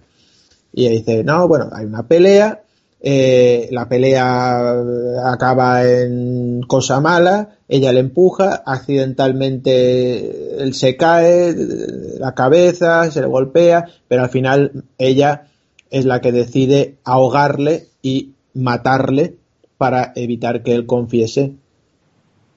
Como digo, entre tanto, eh, anda por ahí circulando todo el asunto este del, aparato que recuerda las cosas, que lo lleva una chica que pertenece a una aseguradora. En la medio de toda la discusión entre esta pareja y este asesinato, en la calle se produce un atropello. Llama la atención de la chica que se asoma a la ventana. Bueno, hasta ahí queda el asunto. Lo que ocurre es que esta chica que tiene el recorda, el aparato este de acceder a los recuerdos de los seguros, de que trabaja para una aseguradora, acaba por tener que investigar ese atropello que ocurre en la calle mientras en el hotel se está llevando a cabo el asesinato. Lo, va, va, entonces va entrevistando a cada una de las personas que están vinculadas con el atropello este para ver, eh, no, para el seguro, las responsabilidades, etcétera. Y digamos que uno le conduce a otro, le conduce a otro, le conduce a otro, hasta que al final eh, le acaban conduciendo a, la chica que ha asesinado a su, exnovio, eh, porque, mmm, bueno, pues aparecía en el recuerdo de uno mirando por la ventana, etcétera, etcétera. Eh, ella se niega a que le accedan a sus recuerdos, al final, pues la otra le dice que entonces tendrá que llamar a la policía, bueno, total, que accede y pese a intentar ella bloquearlo, no puede y se acaba viendo la chica de los seguros acaba viendo pues todo lo que pasó. Horrorizada se va y ella pues la persigue y la secuestra en, un, en una guardilla suya y le dice pues después de mucho pensarlo que, que no tiene otra opción que matarla porque es que ella también aunque no se quiera archivar ella sus recuerdos se van a archivar así que solo le queda matarla le pregunta si alguien más eh, sabe que venía a su casa Dice que no, pero no la cree, así que averigua dónde vive y va a su casa. Se encuentra a su marido viendo la tele y le mata. Le, bueno, cuando la sube al baño, pues le, mata, le abre la cabeza con un martillo. Cuando está a punto de abandonar la casa, oye un llanto y va y encuentra a un bebé en, en su cuna. Eh, y entonces, pues bueno, no se sabe bien qué va a pasar, pero luego se ve que también se cargó al bebé. Pero supuestamente para no dejar ningún testigo de ningún tipo. Eh, ella pues traumatizada, llorando, etcétera, etcétera, pero bueno, más o menos como puede, se recompone y va a el recital de música que da su hijo en el colegio. Lo que pasa es que se olvidó de matar a un hámster que había en la habitación. Y la policía, mediante el aparato de los recuerdos, eh, coge al hámster y identifica a la chica, van al colegio de su hijo y la detienen. Y bueno, eh, esto es un poquito lo que, lo que trata el episodio. Una vez más, el título está cogido eh, por los pelos también, porque cocodrilo, y me dirá, ¿por qué no? Por las lágrimas del cocodrilo. Ojo, madre mía. O sea, qué, qué ganas de complicar la cosa, ¿no? Mm, y bueno, pues, ahí está mencionar que cosas que habíamos comentado antes de las relaciones entre Charlie Broker, Netflix y demás, eh, curiosamente, eh, yo creo que aquí no hablábamos de la, posible influencia negativa de Netflix, pero yo creo que aquí eh, puede ser positiva porque aparentemente este capítulo estaba escrito y, y Broker había, había dicho que tenía que ser en, rodado en Escocia, pero fue Netflix la que insistió que se rodara en Islandia por tener un paisaje más desolado, una cosa más tal. Y yo creo que acertaron, porque realmente yo no sabía si era Islandia o Finlandia, pero yo digo, esto tiene pinta de país nórdico, de estos donde solo vivir allí te deprime, y, y yo creo que eh, tiene un, por, por un lado, eh, la parte boscosa, la parte de vamos conduciendo alegremente porque aquí no se va a cruzar nadie y pum, se cruza alguien, eh, está muy bien, eh, y por otro lado, todo lo, de lo, lo, del hotel, etcétera, etcétera, creo que también está muy bien todo, todo bien hilado en todo ese sentido. Pero bueno, a ver qué opináis. Mm, a ver, primero, perdón, primero el director John Hillcoat, que es un tío que, que bueno, tiene ahí la película de The Road, la carretera, que pues bueno, pues no, no mucho después hizo Sin Ley, que no es una mala película, pero que pasó también un poquito, tal. Creo que he hecho ahora hace un par de años, triple nueve, pero vamos, que es un tío que se ha dedicado toda la vida a, a hacer eh, vídeos musicales, eh, además, bueno, y hasta vídeos para, para videojuegos como Red Dead Redemption, pero para que hagas una idea es un tío que ha hecho vídeos para Richard Ashcroft, para The Patch Mode, eh, Maroon 5, Nick Cave and the Bad Seeds, Robert Plant, eh, Plasivo, Bush, eh, en fin. El tío viene del videoclip y, y, mira, pues le voy a dar un poquito una collejita porque creo que está mejor en el videoclip. Eh, a ver, es un capítulo que no me triunfa mucho y no porque el guion sea malo, no porque las interpretaciones sean malas, ni nada por el estilo. Si el capítulo está bien, pero es que mm, la historia del, del, aparato, ¿no? Que hace que recuerdes la memoria, eh, está puesto ahí para que puedas incluir el capítulo en Black Mirror. No influye en toda la película hasta en los últimos momentos, un momento en el que confluyen las dos protagonistas y una tiene que matar a la otra, y en la solución, que es lo del hámster, que por cierto, ya me gustaría a mí a ver a la, a la policía porque el recuerdo hay que inducirlo y habla, hablándole al hámster. Bueno, hombre, huele esta cerveza, recuerda no sé qué. Bueno, lo hacemos creíble, ¿vale? Pero creo que ese, la parte de la tecnología aquí está metida muy a... Ay, pues a este señor que le atropelle, pues le atropella un repartidor de, de, de pizza robótico. Venga, porque tienes que ponerte... No me parece que... Parece más que está ahí para justificar. Y me parece un... Ojo lo que voy a decir. Me parece, desde el punto de vista de la historia, un capítulo de la serie clásica de Hitchcock, ¿vale? Pasada por el formato Fargo de los Cohen, y con un poquito de tecnología para justificar que la metamos en Black Mirror. Y por eso no me triunfa. Y aparte de eso tengo que decir que Islandia es precioso. Eh, Big Vega. Lo de los Cohen lo dices por. Bueno, Fargo lo dices por, por, por, por los escenarios, ¿no? Y los demás. escenarios, los asesinatos de. No, yo venía a hablar contigo. Joder, pero al final te voy a tener que matar. Solo que sin ninguna gracia, evidentemente. Todo más nórdico, ¿no? Más inglés Sí, o más. o pero, más- al fin y al cabo sigue, pero al fin y al cabo sigue siendo lo mismo. Solo que, oye, pues no tienen gracia, no tienen gracia porque no la tienen. Nacieron sin ella. Sí, Pero, hombre, sí. pero es, es los Cohen. Bueno, a ver, aprovechando que habéis, que habéis hablado de, de Islandia y tal, mm, el que eligió las localizaciones mola, eh. Mola, mola mucho, mola mucho, porque para la fotografía son una gozada. Le hacen la mitad del curro. Y es verdad que transmite muy bien esa frialdad que, que, que y, linko así un poco y, y lo hilo bien, esa frialdad que, que, que intenta que intenta transmitir la, la protagonista eh, eh, y resulta que, que, que a mí me transmite me la transmite bien y, como protagonista actúa realmente bien lo lleva casi todo casi todo el peso lo lleva lo lleva ella y, y esa desesperación es, esa descomposición del personaje no de, y de la persona que, que es como tengo que estar haciendo tengo que hacer esto lo tengo que hacer porque tengo que mantener mi vida tengo lo hago. Mm, una vez una vez haces pop ya no hay stop y, tiro para adelante con lo que haya.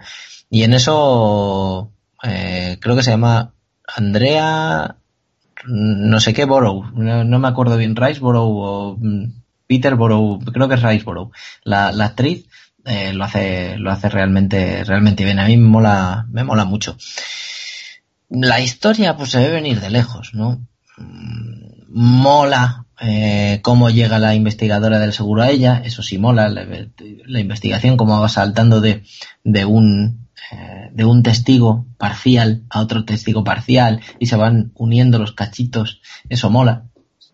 Eh, volvemos otra vez al tema de que esto parece que es una tecnología ya inventada, o por lo menos es el embrión de una tecnología más desarrollada en otros capítulos de Black Mirror, ¿no? Eh, y hombre, lo del final con el niño ciego me pareció un poco burdo. Quiero decir, es un intento un poco cutre de dar dramatismo, ¿no? Que, que no me parece digno de, de, Black Mirror, aparte de todo lo que ha dicho Jarvis, que, que, suscribo y estoy totalmente, totalmente de acuerdo.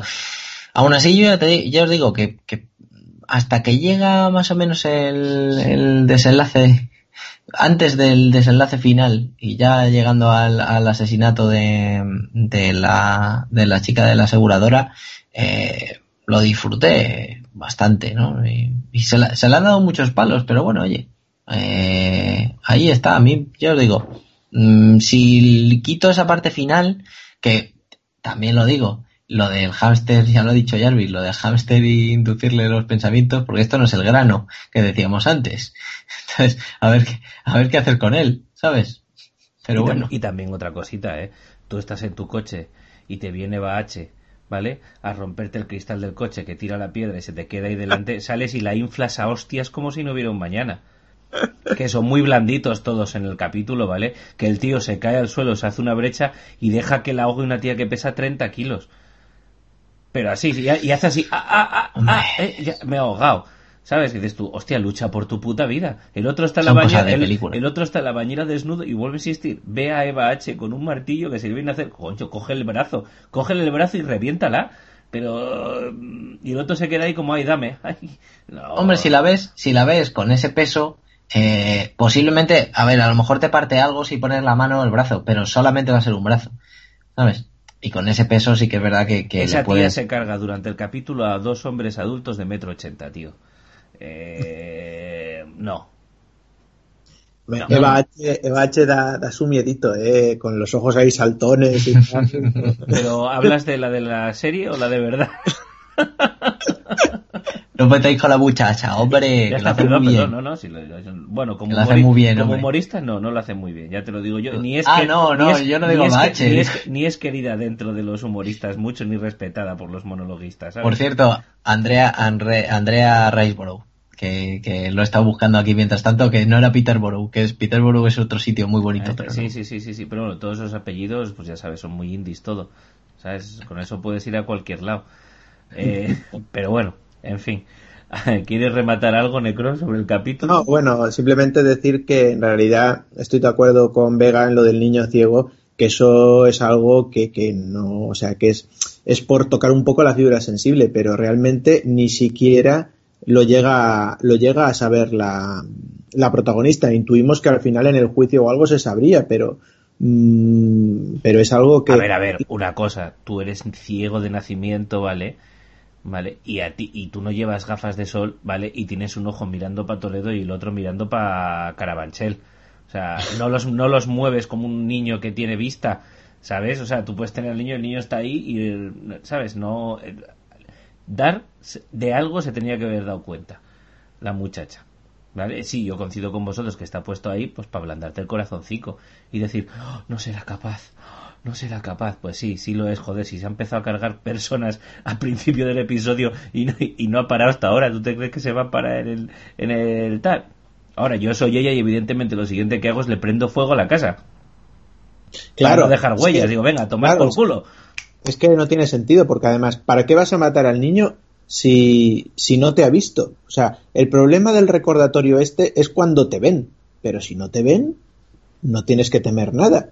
Porque el niño habrá oído algo, pero eso el recordatorio no lo puede registrar, porque es una tele. hay que prenderle fuego a todo y a tomar por el culo, y ya está. Pero bueno, en fin. Hay que ver todo, todo arder.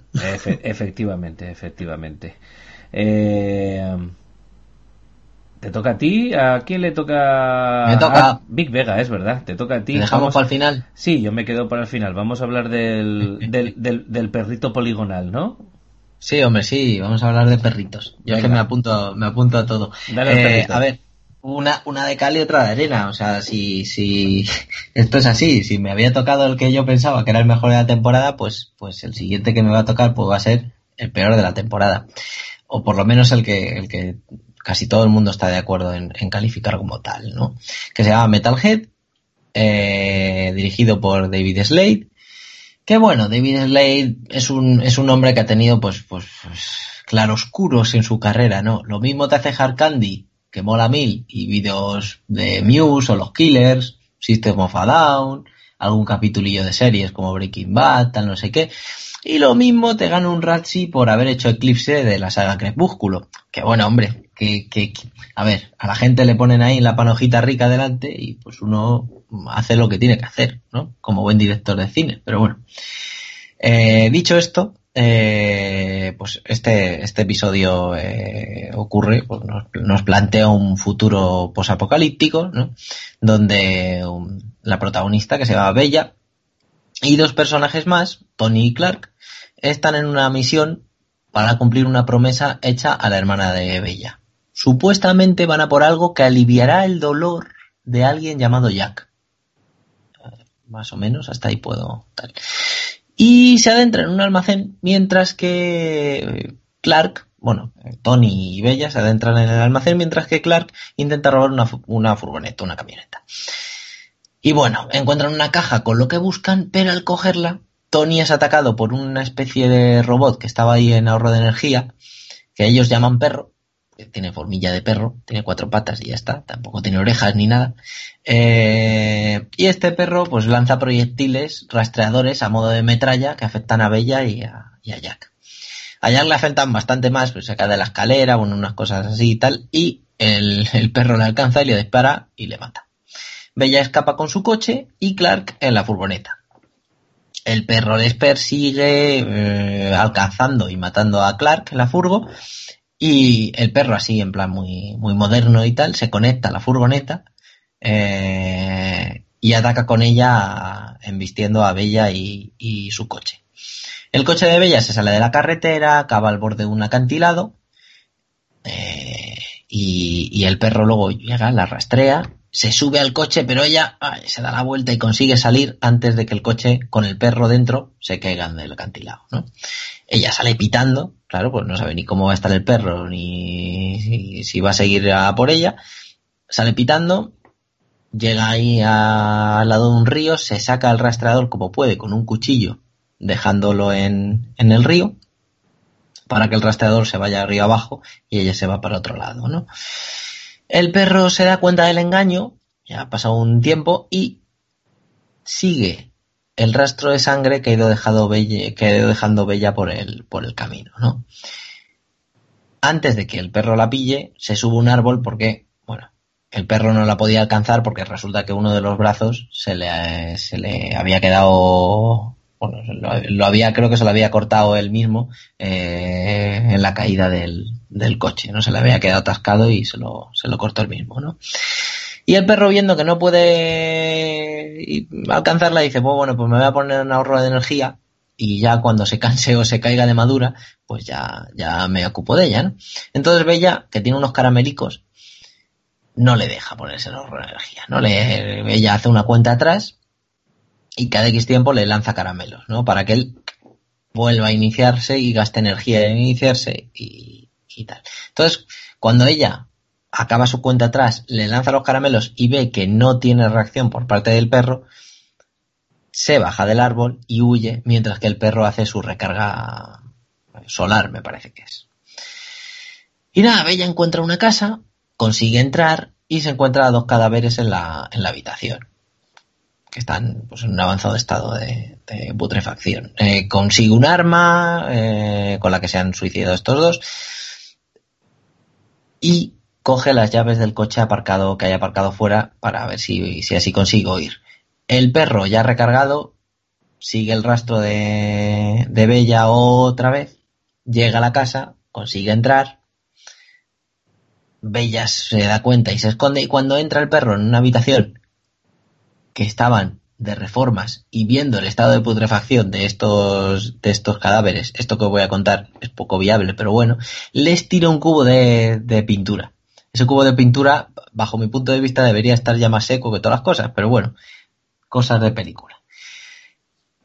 El perro, cuando le, le, cubren con la, con la, con la pintura, no ve y empieza a atacar ahí a tonta sea local mientras ella sale fuera, enciende el coche y cuando enciende el coche según se enciende, que a todos nos ha pasado, suena una canción, la última canción que estábamos oyendo, a, la, a, un volumen muy alto, ¿no? Esta canción resulta ser Golden Brown de los Stranglers. Ya volvemos otra vez al tema de las canciones reconocibles y buenas, pero bueno, es mejor eso que no que te pusieran aquí reggaetón, eso es cierto. Vale, venga, lo compro.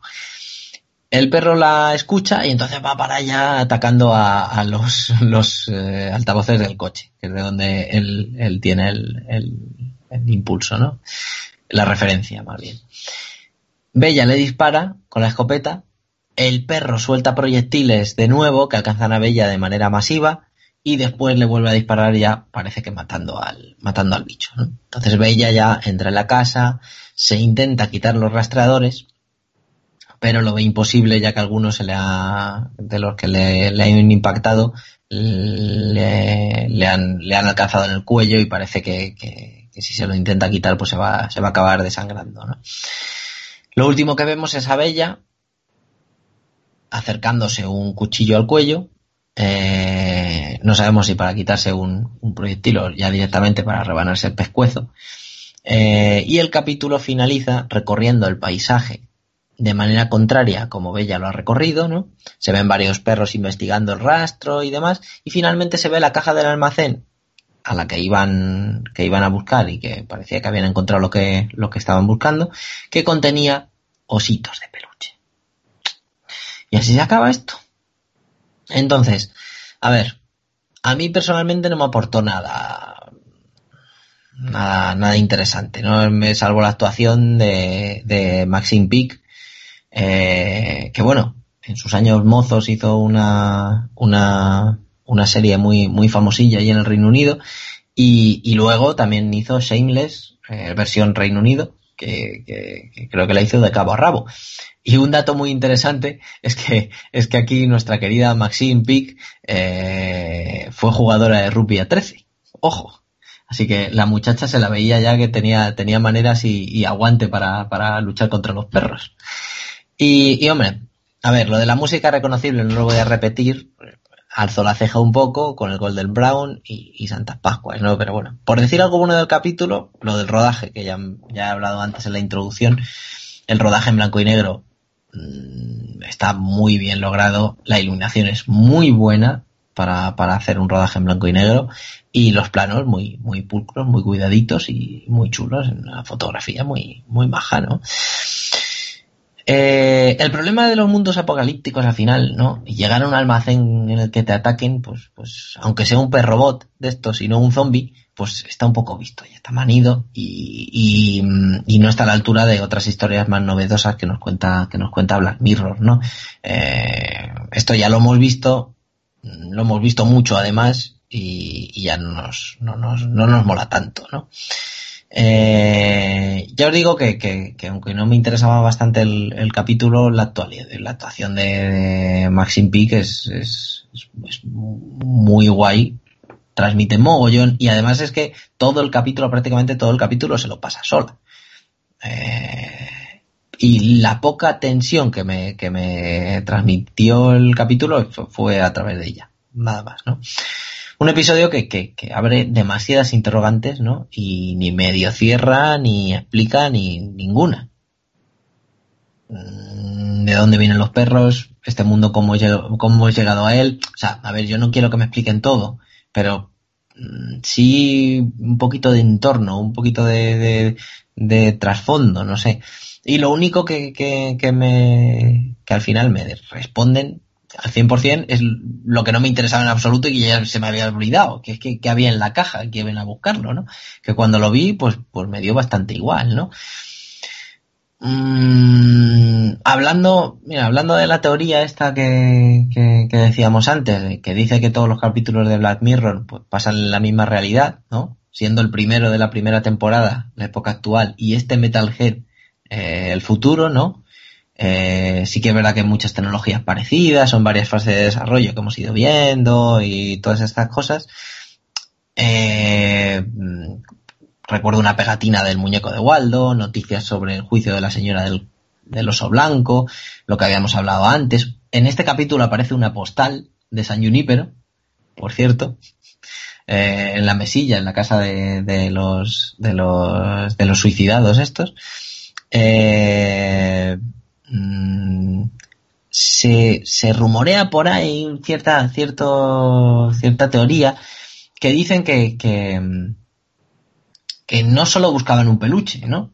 O sea, hemos hablado de que lo que querían era aliviar el dolor de alguien, ¿no? Y que, y, y, y linkándolo un poco con el siguiente, con el siguiente capítulo que vamos a, que vamos a hablar, eh, decían que lo que buscaban no era un peluche normal, sino un peluche como el monete que vamos a ver después, para pasar la conciencia de ese alguien y así dejara de sufrir porque algo le había pasado a su cuerpo, ¿no? Esto es un poco retorcer eh, todo esto de Black Mirror, las tecnologías y tal, y precisamente esas pajas que siempre decimos, o esas explicaciones que a veces intentamos buscar para que un capítulo sea mejor de lo que es.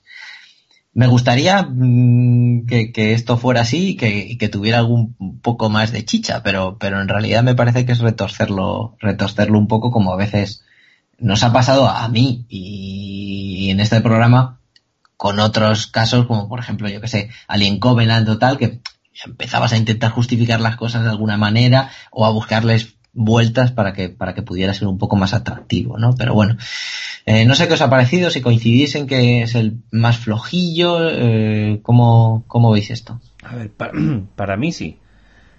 Para mí sí, es más, te voy a decir que lo único bueno que tiene el episodio es justo eso, que no te expliquen nada más y te lo dejen así. Porque si te llegan a explicar algo, mm, es una cosa de lo más normal del mundo y más vulgar. Voy a ir por partes. A ver, David Slade es un hombre al que yo le tengo bastante respeto porque tiene en su haber películas como Hard Candy o 30 días de oscuridad, que son dos películas que a mí personalmente me gustan mucho. Vamos a olvidarte, David, eh, la saga Crepúsculo, ¿vale? Eclipse, vamos a olvidarte. Te lo vamos a perdonar. Porque bueno, luego has dirigido capítulos de Breaking Bad o has marcado la línea estética de una serie como Aníbal, que me parece más que canela fina, ¿vale? En otro orden de cosas, como muchos directores ingleses, es un hombre que viene también de, de del videoclip, es un tío que ha hecho videoclips para Apollo 440, Stall Temple Pilots, Stereophonics, Muse, eh, System of a Down, The Killers, en fin. ¿Vale? Tío, y yo creo que de ahí además le viene el tratamiento de la imagen, que sí, yo estoy de acuerdo contigo, Vega, que está muy cuidado, está muy medido. Tengo un problema que no me gusta, porque me recuerda a ese típico blanco y negro mega saturado y contrastado que se usaba en los 90 para hacerse super guay, trascendente y fuera de, del orden establecido. Y eso me repatalea un poquito, ¿sabes? Me hubiera gustado algo eh, menos fácil de conseguir eh, con respecto al blanco y negro. No es Manhattan. Eso no, claro, está. esto es una cosita más, ¿sabes? Otro rollito más noventero, ¿no? De, mucho diálogo, blanco y negro muy saturado, como si fuera un vídeo de Jeff Buckley. Una cosita así. Entonces, eso no me triunfa mucho. Eh, lo hablábamos fuera de micrófono antes. Eh, esto no es ni más ni menos que Asesinos Cibernéticos, una película de culto eh, traspasada al blanco y negro, sin guion, sin principio ni sin fin y puesta solo pues el núcleo central de la película. Mm, no me presenta nada nuevo. Mm, los robots dominando la Tierra, um, qué novedad, um, qué cosa, ¿no? Madre mía, no lo había visto nunca. Eh, personajes que están pidiendo a gritos desde el principio del capítulo que mueren. Eh, no, no, no, conectas con ellos. Eh, una huida hacia adelante, ¿no? Que, oye, ya quisiera parecerse en algo a, yo que sé, la huida de Sam Peckinpah con Steve McQueen, mm, por, por decir algo, lo primero que me viene. Eh, me parece un capítulo que es un poco un quiero y no puedo, y un capítulo en el que la tecnología es un poquito un, una excusa para, para plantear un concepto pues más visual y más moderno y decir mira mira cómo mira cómo piloto yo la imagen y, tal y pascual, ¿sabes? Lo voy a dejártelo yo aquí. No me ha triunfado nada. Me dejó muy frío este capítulo. No, no, no me sale decir nada, nada muy positivo de él, la verdad. Para mí está dentro de los peores de todas las temporadas ¿eh? y, y de los muy peores. Está para descenso directo, sin ninguna duda. Necron, yo sé que este capítulo no lo has visto, pero por lo que nos has escuchado y por el resumen de, de, de Vega, ¿te chanaría verlo o, es algo que ya has visto alguna vez? Hombre, puede que lo haya visto. Eh, desde luego, además, al comentar lo de lo de Screamers, ¿no? Lo de Alcinos, Cibernéticos, pues una película que he visto muchas veces, que la tengo aquí en la estantería y que, me encanta. Eh, quizás por eso a lo mejor eh, le dé una oportunidad pese a que los dos me lo habéis puesto como el peor y es el único que no he visto de esta temporada, ¿no? Pero sí que creo que le daré una oportunidad por, por esto, ¿no? Porque si se parece, aunque sea mínimamente a la película, al menos sé que me va a entretener. Aunque por otro lado, sé que también este tema del blanco y negro, como, como te comentabas tú y, y, como te ha picado a ti, a mí me va a picar igual o, más todavía. Entonces, bueno, pero ya, ya le echaré un ojo. Me ha hecho, me ha hecho gracia, eh, hablando del director que haya tocado el tema de, de, Crepúsculo y que la protagonista se llame Bella, ¿no? O sea, tiene su, su aquel. Mira, mira, tú qué cosas. ¿Quieres finiquitar eh, aquí al, al, perrete sin cabeza pero bien armado, Vega? No, no, no, no. No, los perretes que queremos son los que tenemos ya. Es que no me, mucho amor y mucho cariño. No, me voy yo a. No quiero darle caña al diseño futurista y súper aplicado del perro porque, bueno, en fin. Oh, están basados en unos, eh, no me acuerdo de qué universidad son. Eh, sí, hombre, estos que, que ahora nos eh, quieren hacer que hasta no se pueden caer y tal. Sí, sí, sí, yo sé los que dices, pero hostia, que es el futuro, que la robótica da pasos agigantados, ¿sabes? No, los diseños se ah, mejoran, ¿sabes? Pero para eso tenemos el, pero para, a ver, aquí la tecnología se aplica a lo que interesa, que es el Tinder. ¿Sabes? Está. No, está, claro, está claro, está claro. No, nada que decir. Bueno, pues, aunque, aunque, adelante aunque no venga a cuento, soy un gran fan del programa este de televisión de batallas robóticas o batallas de robots. Si no lo habéis visto. Sí, sí, yo, lo, yo, lo, he visto, pero es que de ahí luego, y esto por favor, oyentes, eh, echadle un vistazo si sois muy frikis, porque igual que hay eso, ¿vale? Hay otro canal, es japonés, creo, aunque no lo tengo muy claro. Eh, en su momento sí me dio por él, que hace batallas, ¿vale? Pero entre insectos, eh, eh, insectos muy agresivos y o insectos mortales, ¿vale? Pero las batallas son totalmente mm, aleatorias, es decir, puede haber eh, un escorpión de no sé dónde contra una avispa asesina de no sé qué, escarabajo gigante contra libélula, así, y te lo pone, y hasta que uno de los dos insectos no amocha, no termina el combate, macho. Y oye, los insectos son unos tíos muy apañados, ¿vale? Porque una vez que uno de los dos amocha, proteína para el otro. O sea, no tienen ninguna duda. O sea, nada de me piro, me quiero ir de aquí. No, no. Si te mato, te como, ¿sabes? O sea, esto que me llevo. Y, y es fascinante porque tienen combates muy interesantes. En fin, me tienes que pasar el link. Te, buscaré uno, luego una vez más ya sabes que una vez que pulsas uno ya tienes ahí todo, eso es maravilloso, es una cosa, una cosa brutal. En fin, eh, que me descentráis, me descentráis. Eh, vamos con, con el último episodio, vamos con el Black Museum. Eh, para mí, no sé si para vosotros, el pues eh, el capítulo con más pretensiones de, de, toda esta temporada. Un capítulo dirigido por Cole McCarthy, un tío que, bueno, pues quitándole las dos cositas que son muy buenas que, que os voy a comentar, pues la verdad es que, pues trabajitos ahí en Inglaterra y tal, pero bueno, el hombre ya empezó dirigiendo allá por 2008 dos capítulos de Los Tudor, que es una serie muy, muy correcta. Un capitulillo en Doctor Who. Un capitulazo en Sherlock, la serie. Y luego, hombre, pues el hombre se consagró trabajando en unos cuantos capítulos de Peaky Blinders, que es otra serie de culto y que nos consta que, a varios oyentes les triunfa mucho. Eh, ha hecho ahora una película de Girl Without Gifts, eh, que yo recomiendo a la, para la gente que le guste el cine de zombies, muy, muy interesante, aunque la temática no es, no es, no es, nada novedosa, pero la verdad es que la película está bastante bien, el guion es bueno y la película es muy decente y, y yo recomiendo encarecidamente que la gente la vea porque si les va el rollito zombie, esta película les va a gustar. En fin, vamos al lío. ¿De qué va este capítulo? Este capítulo y lo voy a voy a empezar comentando algo antes del resumen y es que este capítulo quiere ser primero un nexo que demuestre que todos los capítulos de Black Mirror están unidos y segundo una especie de especial de Navidad pero en esta temporada. Y voy a explicarlo un poquito el argumento genérico, el argumento base del capítulo es una chica que para eh, a recargar su coche con placas solares eh, en una gasolinera y en esa gasolinera hay también un museo, un Black Museum eh, de, auténtico, de los artefactos criminológicos. ¿Vale? está el propietario, Rollo Hayes, que bueno, le ofrece un tour por él. Y según le va enseñando objetos, le va contando las historias relacionadas con esos objetos.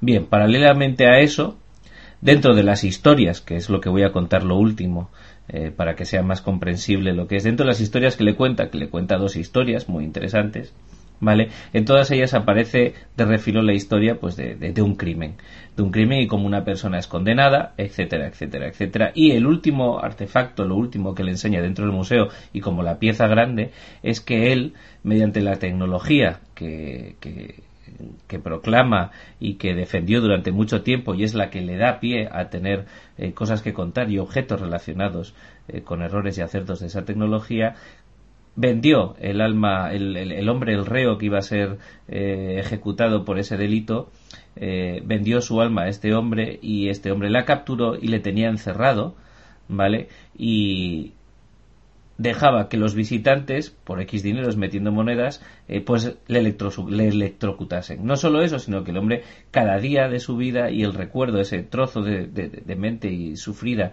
que tiene ahí, cada día era electrocutado X veces hasta el límite el límite justo en el que si dejaban de electrocutarle se mantenía o si le daban más desaparecía.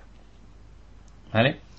Esos son uno de los hilos argumentales que te contaré al final cómo termina. Vamos a entrar en, las pequeñas historias eh, que Rollo Haynes eh, cuenta, cuenta a esta muchacha.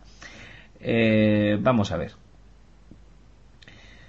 Rollo Hayes trabaja en San Junípero, trabajaba en San Junípero y era representante pues de alta tecnología. Tenía una planta concreta dentro del hospital donde bueno pues hacían hacían distintos experimentos. El primer el primer eh, la primera historia que cuenta es bueno cómo, cómo contactó con un médico que se preocupaba mucho por por, por el diagnóstico eh, el doctor Peter Dawson que, claro tiene el problema que tienen todos los médicos y es que pues bueno pues que los enfermos normalmente no somos capaces de describir con precisión eh, eh, nuestras dolencias y eso es un problema a la hora de la diagnosis y si fuéramos más precisos o el doctor eh, que nos atiende supiera realmente de primera mano cómo la experimentación de esa patología podría tratarnos mucho más efectivamente y se ahorraría muchas vidas.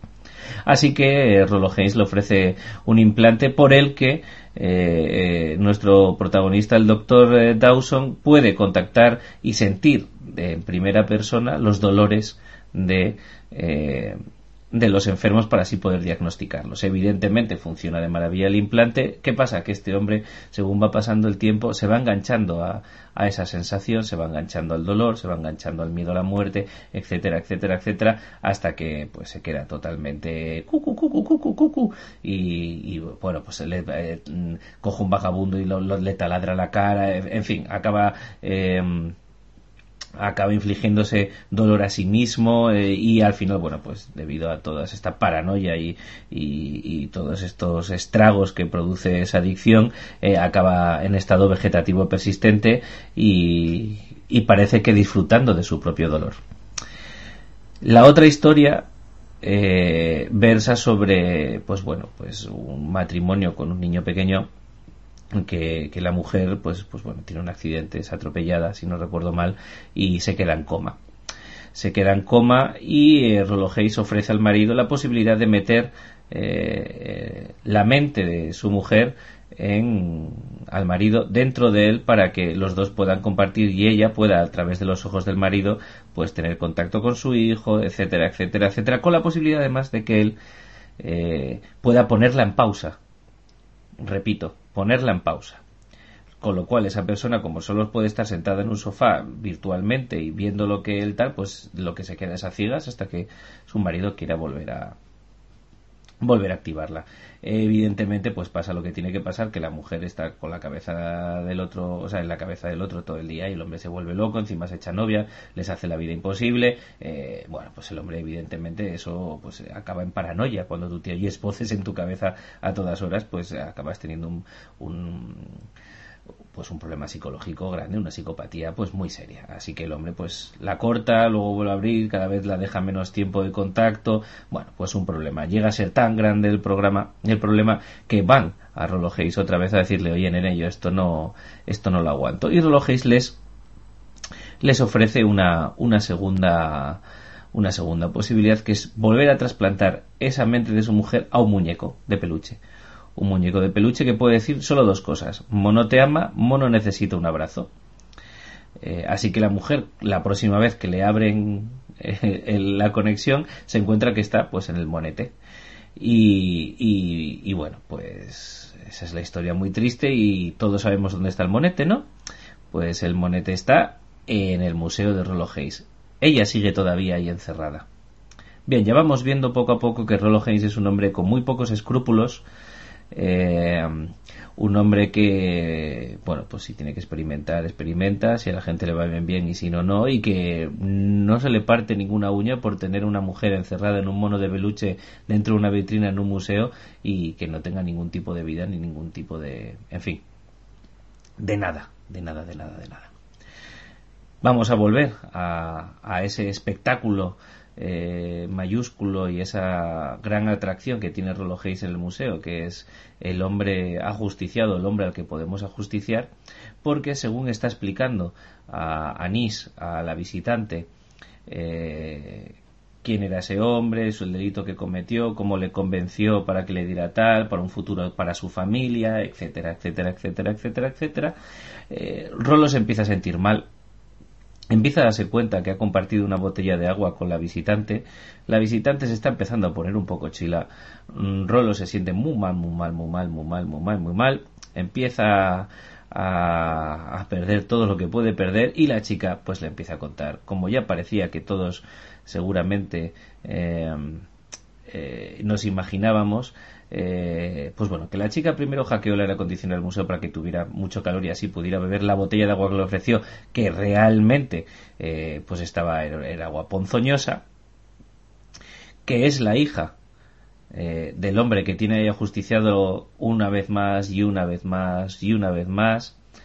Y, y, bueno, pues que está allí, como podemos imaginarnos, primero para liberar a su padre y luego para joder a, a Rolo todo lo que pueda y más. Así que cuando Rolo se desmaya, Nis transfiere su conciencia al holograma de Clayton, del preso, y, y, a, la, a la silla. Y no solo eso, sino que tiene otro extra que si, si quieres, pues te duplica otra vez eso eh, en un llavero en el que directamente el 100% del tiempo le están electrocutando. Y eso que se lleva. La venganza está completa, la temporada está terminada y el capítulo también. Chicos, ¿qué pensáis de, este capítulo? ¿Me compráis un poquito eso de que es un poco como el especial de Navidad? Eh, ¿Os ha molado o no? Os recuerdo un poquito, porque hay un rollito muy tarantino, ¿no? En estas historias. Eh, no lo sé si es por la, por la estética, el color, el desierto, el tipo de historias, pero no, es un poco Tales from the Crypt, ¿no? O Twilight Zone eh, Tarantino y un poquito, pues bueno, Black Mirror clásico, porque al fin y al cabo el hospital es San Junípero, hablan incluso de, bueno, giñan ahí un poquito hacia, hacia el capítulo otra vez más, ¿no? Mm, ¿Cómo lo veis, Necrom? Pues sí, yo te compro estas teorías, el que es especial de Navidad, lo de Tarantino puede que sí, que tenga un, más que nada, el, personaje mismo de, Rolo, de Rolo sí que tiene un aire así tipo Tarantino, mm, que podría ser el señor Lobo, bueno. Pero em, en cualquier caso, sí, es un, capítulo que aúna todos los capítulos o parte de los capítulos de esta, de esta cuarta temporada y que además hace mucha mención a otros, a otros tantos capítulos de Black Mirror. A mí me ha gustado, me ha parecido que estaba bien.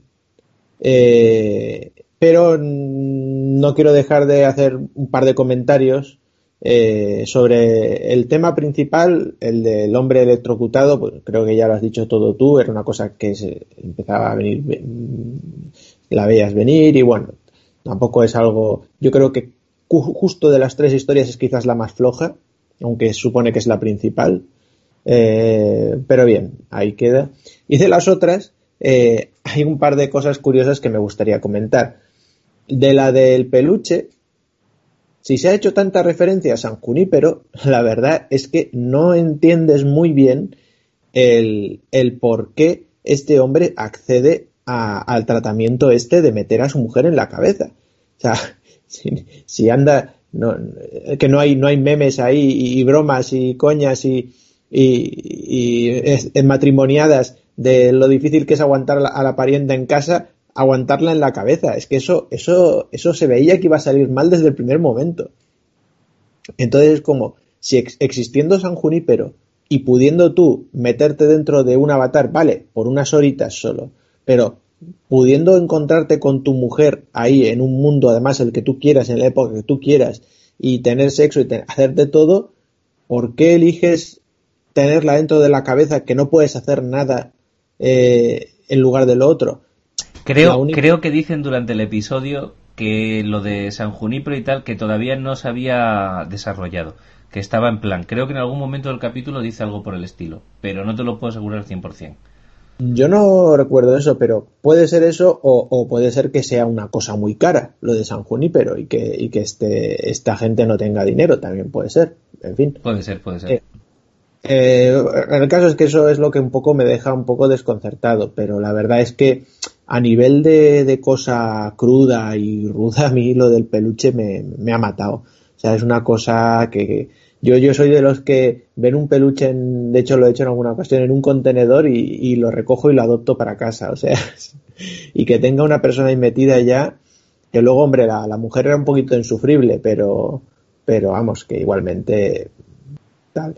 Y del otro, el del médico, hay una cosa que quería comentar de toda la serie Black Mirror, o al menos de muchos capítulos, y que también salen muchos de esta nueva temporada, y es eh, la extrema facilidad con la que ponen un implante en el cerebro a alguien o ponen el botón de San Junípero o el aparato de los leer recuerdos, gente que no tiene ninguna formación médica y que pues lo mismo te prepara un cocido que unas croquetas que de repente coge un alfiler y hace pa y te lo mete en el, en el cráneo o, tocando un nervio, o sea, no hay un estudio preliminar, no te apunta ahí con un rotulador dónde te va, no, no sabe, no te ponen unos guantes desinfectados, no, o sea, el pum, ahí, en la chincheta. ¿Y te, ¿y te sorprende? Pues a mí sí. Ostras, fíjate que la sociedad hoy en día, el 90% de la gente que oyes por ahí, ay, no me hizo tatuaje, pero me lo hizo un amigo que lo hace en casa, que, que tal, no, un pis, sí, sí, me lo hizo un colega ahí que, que está aprendiendo y tal, super guay. Es lo mismo, la gente, ah, me sale más barato, Uf, puta madre, me, me ahorraron no sé cuánto. Yo no veo pues la diferencia, ¿eh? Claro, Claro, claro, es que yo, no estoy metido en el mundo ese, entonces, claro, no, no conocía todo, todas esas cosas, pero realmente me llamaba la atención. Pero, pero lo que quería comentar con relación al del médico es que, eh, a pesar de eso que me ha llamado la atención, el punto es que en todo momento son aparatitos o minúsculos como el del arcángel, que es nada, es un minúsculo que se introduce tal, o, chinchetas o botones, y al señor médico este le ponen una pila de petaca ahí en la cabeza, que es como, o sea, vamos a ver, tenéis, tenéis montones de chinchetas y, a cada cual más pequeñito y al pobre hombre este le habéis puesto ahí la bujía de un Mercedes saliendo de la cabeza. Es que, es que era experimental, les faltaba el I más D, ¿sabes? Luego, para venderlo tal, le pusieron el prototipo al pobre hombre. Sí. Yo no sé si, si a vosotros os ha pasado, pero a mí me ha, tanto por el tema de la, la bujía está saliendo de la cabeza, como por el rollo que tenía el, el tío y el sadomaso y un poco el tema un poquito gore y tal, mm, a mí me ha recordado un poquito a Tetsuo. Eh, no sé. Bueno, sí, sí, sí, ¿por qué no? Pero bueno, ya, ya Hellraiser, ya, a, mm, ¿cómo se llama esta otra? Eh, Reanimator, o sea, es que tiene esa historia tiene un tufillo que a mí me mola mucho. Tiene un tufillo a Tales from the Crypt, a Twilight, a todo eso, a todo eso lo que penséis, me huele a eso y es me mola. Además, el tema de, de Tetsuo lo digo no solo por el tema de la bujía, sino por el, el, que de todos los instrumentos que usa, uno de los que más le gusta parece ser es la taladradora, ¿no? O sea, como, ese pene taladradora que tenía Tetsuo. Correcto, sí. Pero bueno, ahí, ahí lo dejo. Bueno, Big Vega, ¿tú qué opinas de este capítulo y de estas historias? ¿Cuál es la que más te chana? La verdad es que la que menos me, mola al final es la de la venganza. O sea, Es, la que menos gracia tiene para mí. O sea, que es el hilo conductor de las otras dos, pero, pero, pero realmente las otras dos que, que, que funcionan bastante bien unidas todas y casan muy bien.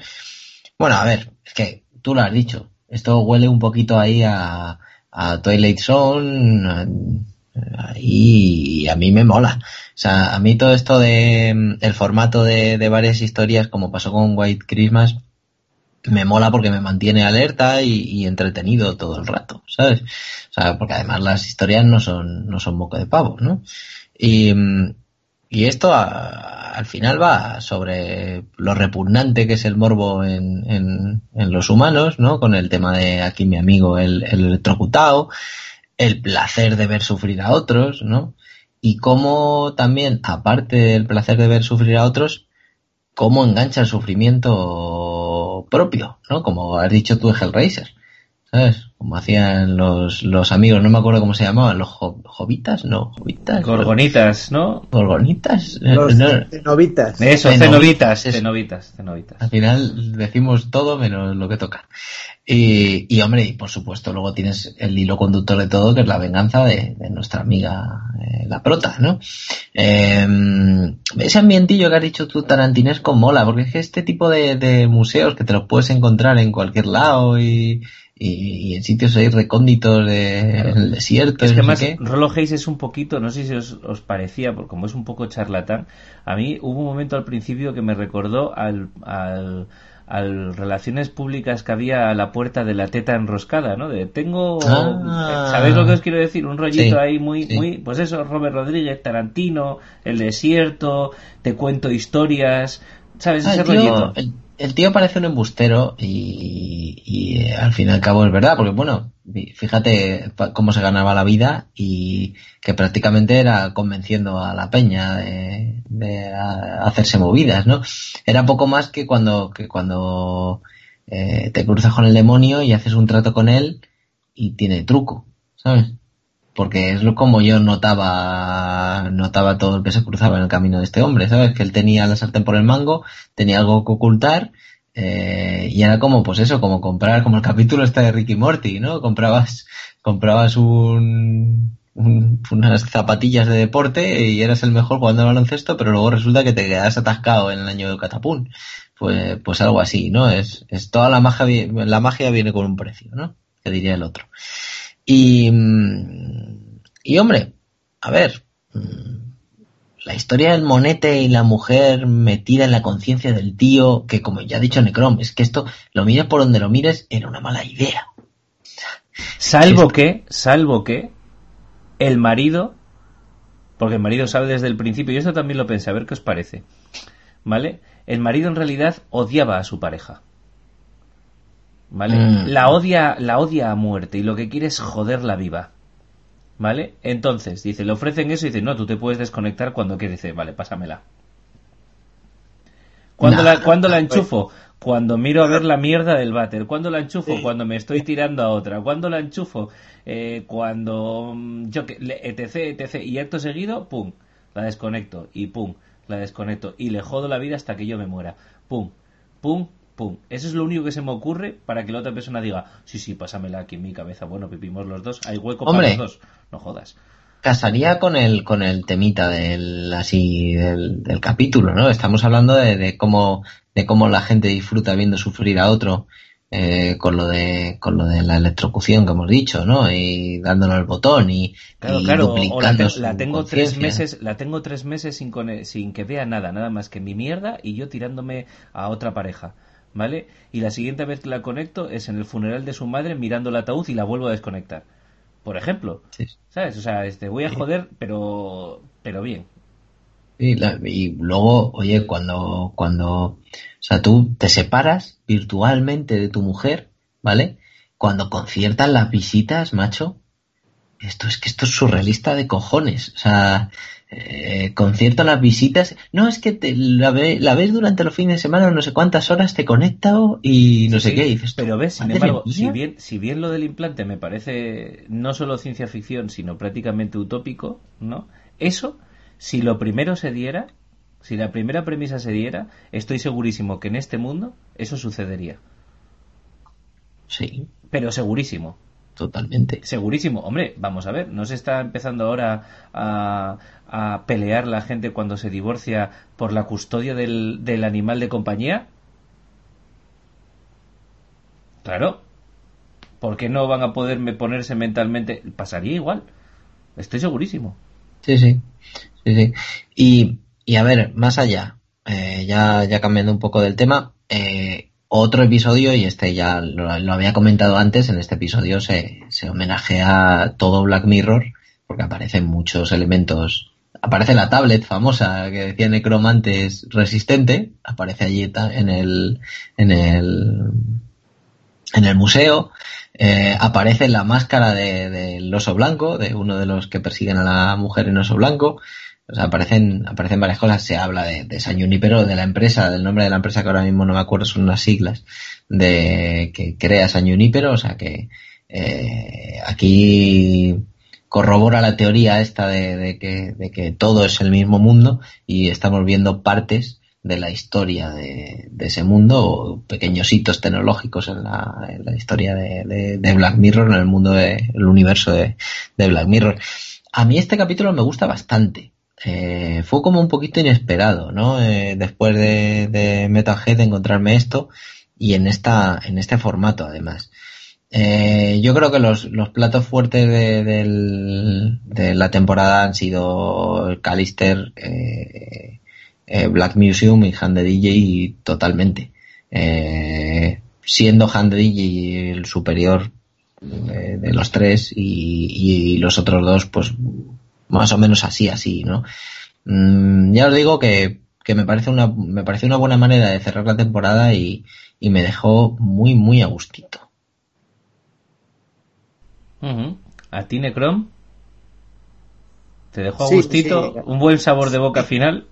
Sí, yo creo que está, está bien, ¿no? Eh, es un capítulo que está bien, es redondo y que un poquito cierra, cierra la temporada. Yo creo que, que sí que está bien. Eh, en cuanto a capítulo que más me haya gustado, pues no lo sé. Puede que también el Callister, pero yo creo que andan todos, bueno, bueno todos no, no sé porque como he dicho este no lo he visto, el de Metalhead, pero el resto, pues, bueno, pues están bien, están bien. Yo creo que está bien y ya está. Yo me voy a mojar y el USS Callister, pero tengo que admitir que simplemente por mi corazoncito. Si no, probablemente sería Hand the DJ. Y yo sí creo que esos dos junto con este último están un pelín, un pelín por encima en el resultado final a los otros, sin que los otros sean purrela o cosas malas o cosas que no recomendaría ver. ¿Sabes? Si una persona eh, ha visto Black Mirror y me dice, oye, ¿qué tal la cuarta temporada? Pues yo le diría, mm, va a haber alguno que te va a molar y otro que te va a molar un poquito menos, pero coño, es Black Mirror, está bien, está bien, correcto. ¿No?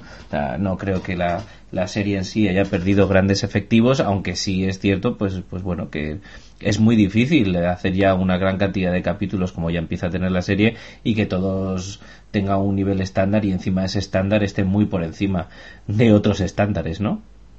En fin, chicos, pues ya le hemos dado una vueltita a esta última temporada, gracias a Dios, para nuestras papilas y nuestras glándulas salivares una vuelta más cortita que la que tuvimos que hacer en el especial de Black Mirror que recordamos a todos nuestros oyentes que, que, que, se lo escuchen si, si es que no lo han escuchado, porque allí, bueno, pues vamos a hablar un poquito más de Charlie Brooker, de los nacimientos de la serie, en fin, damos muchos más datos, comentamos mucho más y, y filosofamos un poco también sobre ese futuro distópico que quién sabe si nos va a tocar o no. Pasamos, chicos, a las recomendaciones diarias un poquito. Dale, dale. Venga, pues Necron, empezamos por ti. ¿Qué nos recomiendas? ¿Qué has visto últimamente? Bueno, pues para empezar recomendaciones voy a tirar de una que tenía ya aquí en el cajón guardada de, de hace, desde hace tiempo, desde concretamente desde el episodio de Stranger Things, la tenía, se me olvidó de comentar en aquel momento y no quería dejar pasar de, de, de que pudierais descubrir esto eh, si, si, se da el caso de, de, tenerlo a mano o al alcance. Y además creo que viene muy al caso de Black Mirror porque es algo tecnológico también Y se trata de un videojuego, en realidad dos videojuegos, que se llaman eh, Galerians. El primer videojuego salió en el 99, es de PlayStation 1, y bueno, cualquier videojuego de PlayStation 1 sabéis que puede jugarlo en los nuevos formatos de 3, 4, etcétera, con lo cual es bastante accesible a todos. Y el segundo, Galerians Ash, sí que fue para PlayStation 2, cosa ya un poquito más complicada de jugar, pero con el 1 ya lo vais a disfrutar. Y se tratan de unos videojuegos que eh, se basan en la idea de una, una entidad mm, eh, mecánica, un, robot, una especie de Skynet, ¿no? Es decir, que tiene conciencia propia, pero que tiene también una parte biológica eh, y que no solo es ella, sino que también puede como crear o influir en la creación de otros seres eh, que son unos niños, que son los Galerians, que tienen poderes psíquicos, cada uno tiene un poder psíquico, pues levitar, eh, incinerar cosas pues, con la mente, leer las mentes o hacer explotar cosas, es decir, toda una mezcla de escáneres, gente que quema con los ojos, es decir, tienes ahí todo, todo eso, todo eso metido. Lo realmente interesante y, bastante innovador, vamos a ver, eh, este, el, motivo de un juego estilo, es un juego estilo Resident Evil, si queréis decirlo, o, Silent Hill, em, en el que vas avanzando con tu personaje, eh, que es uno de los niños, uno de este protagonista en concreto, eh, Rion, eh, y bueno, vas encontrándote con, una niña que es tu amiga, mm, eh, medio novieta, etcétera, y bueno, vas ahí avanzando, enfrentándote a otros niños que tienen estos poderes psíquicos y al final, pues a esta, esta entidad, eh, no es tipo Skynet.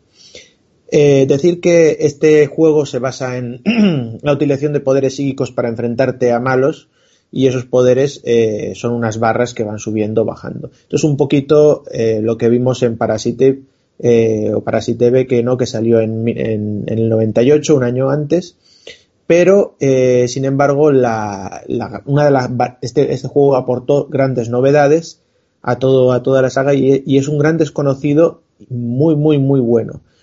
gran desconocido porque además fue muy criticado y fue en algunos casos censurado porque atención, los niños no tienen poderes psíquicos así sin más, como puede tener eh, nuestra Aya, Aya Brea de Parasitebe, que solo tiene que tomarse algunas píldoras o algo para curarse o para mm, estimular sus, sus sentidos ya, ya, que ya los tiene de por sí. No. Estos niños tienen la capacidad de tener poderes psíquicos, pero para poder acceder a un poder de levitar o a un poder de incinerar, tienen que inyectarse como drogas una sustancia en el cuello que efectivamente son como drogas porque les van mermando la vida a la que eh, pueden eh, utilizar esos poderes. Y por eso estos niños además tienen una, esperanza de vida muy corta. Eh, punto uno, drogas. Punto dos, niños. Niños que son utilizados, niños que, que viven muy poco y para la postre niños que por esas terapias genéticas y esas cosas que, se les hace, en algunos casos se quedan más pequeños de lo normal y en otros casos eh, crecen más de lo normal aunque tienen determinadas edades. Y en este punto eh, algunas polémicas que surgieron porque en el juego de Japón eh, vinieron las edades tipificadas y cuando llegaron aquí, de hecho, en algunos libretos, en las traducciones, les cambiaron las edades porque lo veían demasiado heavy. Hay, por ejemplo, un personaje que se llama Rita, que es un, pibón que te cagas, y además le pusieron la, ropa de, Tifa del Final Fantasy, porque no sepa, minifalda de cuero, eh, mini, mini, mini, con un escotazo con camiseta blanca, tirantes, es decir. Y en, en realidad se supone que es una niña de 13, 14 años, con lo cual, mm, y además ella actúa como una niña de 18. Eh, aquí le la tradujeron y le pusieron hasta 17 años, pero, pero que, es un juego que creó bastante polémica por, por todo este asunto de coger a niños y, meterlos en ese ambiente tan turbio. Es un ambiente de un juego muy turbio, muy oscuro, con asesinatos, con sangre de por medio, con, es decir, algo, algo muy, muy turbio y que yo creo que a todo el mundo que le guste el cyberpunk, que le guste la tecnología y lo que hablábamos de Stranger Things y todo eso, lo va a disfrutar mortalmente. el 1 y el 2, pero tirarle un ojo al 1. Y después de esto, nada, una crítica muy fresca de lo último que he visto, que fue ayer mismo, que vi la película de Mazinger Z, Mazinger Z Infinity. Yo soy muy fan, fanático total de Mazinger Z, eh, lo veía de pequeño y aún os diréis, pero si no eres de los, no, eres de principios de los 70, ¿no? Digo que aquí se empezó a echar en el 74, el 75. Eh, no, pero yo en mi infancia, como vi en Argentina, allí sí que lo ponían. Entonces, eh, yo, lo, yo lo he vivido y siempre he sido fanático. Entonces, pues no podía faltar a la película de Mazinger Z en el 50 aniversario. Y, y bueno, es una película que los fans la van a disfrutar. ¿Por qué? Porque el protagonista es Koji Kabuto. El protagonista es Koji Kabuto a, los mandos del Mazinger.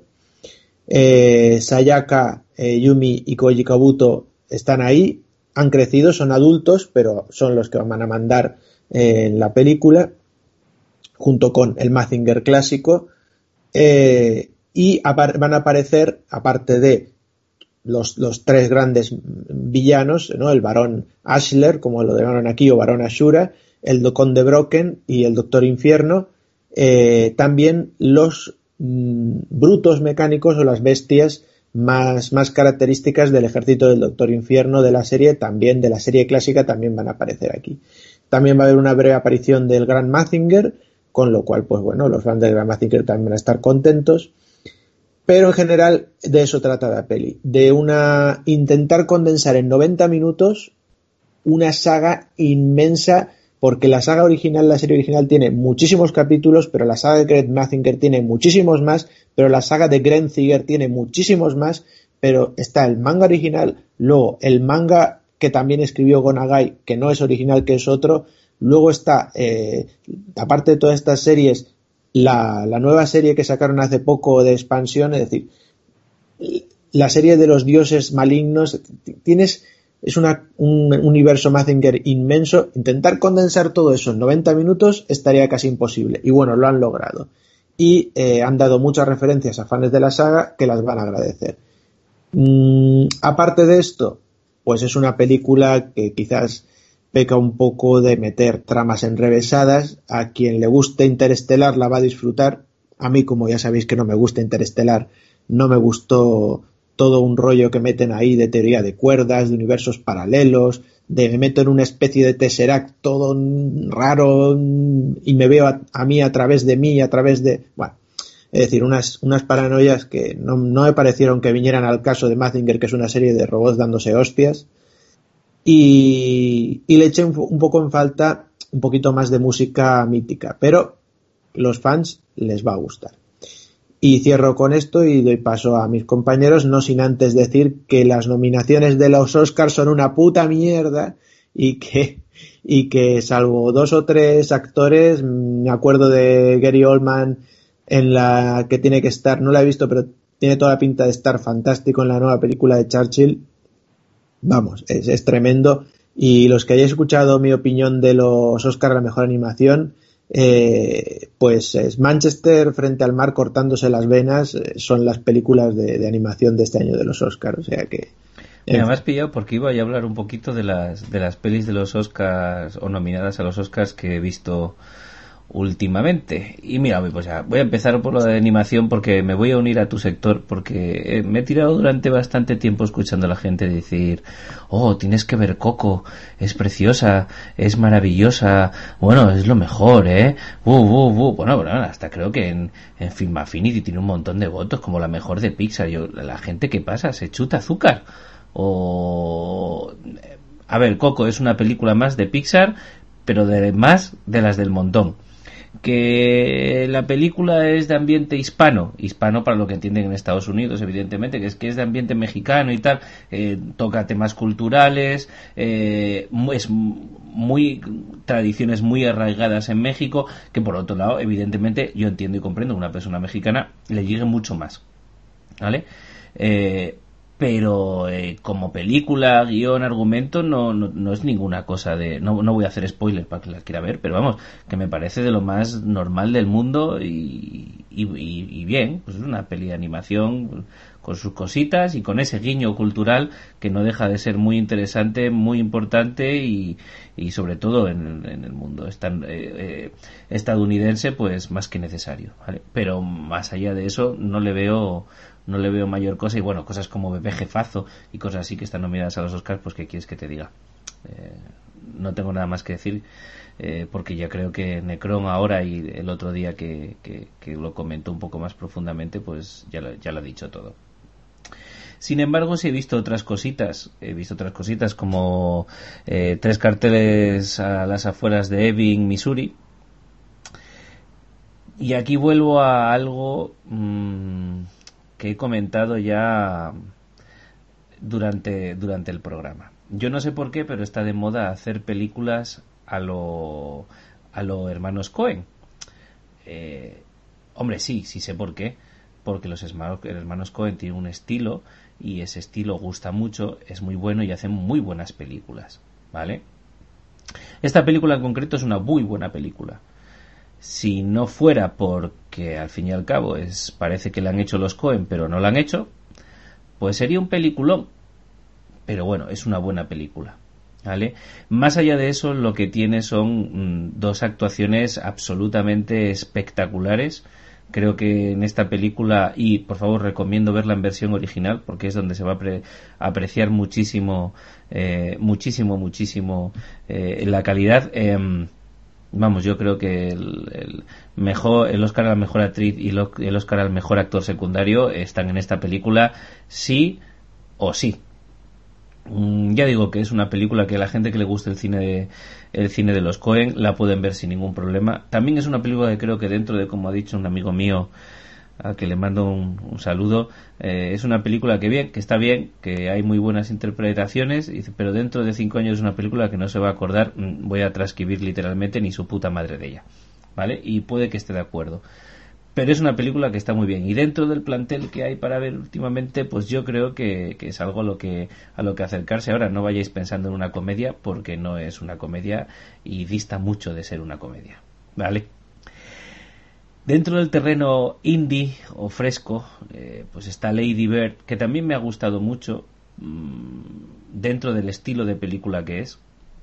Y me parece que tiene una dirección muy interesante pero que bueno ese tipo de dirección a mí no, no más allá de la frescura y, y el demostrar que sabes sabes dirigir una película eh, es una película que tiene una mayor carga eh, actoral y como mucho de guion pero no, no exige no exige nada más que tener los buenos fundamentos del cine eh, para montar y, formar una, una, historia que es la que cuentas, que bueno, ya te puede gustar o menos, pero creo que es una película digna, creo una película adolescente interesante y desde el punto de vista femenino creo, creo que es eh, que es enriquecedora es enriquecedora. Más allá de que insisto que es una película pues bueno que que no cuenta no, no cuenta gran cosa y a la vez pues bueno pues te cuenta cosas importantes para el protagonista evidentemente. Luego tenemos por ahí The Disaster Artist que me parece una película para actores me parece una película para cineastas me parece una buena película pero me parece lo que acabo de decir un producto que está más cerca del ensayo que de una película en sí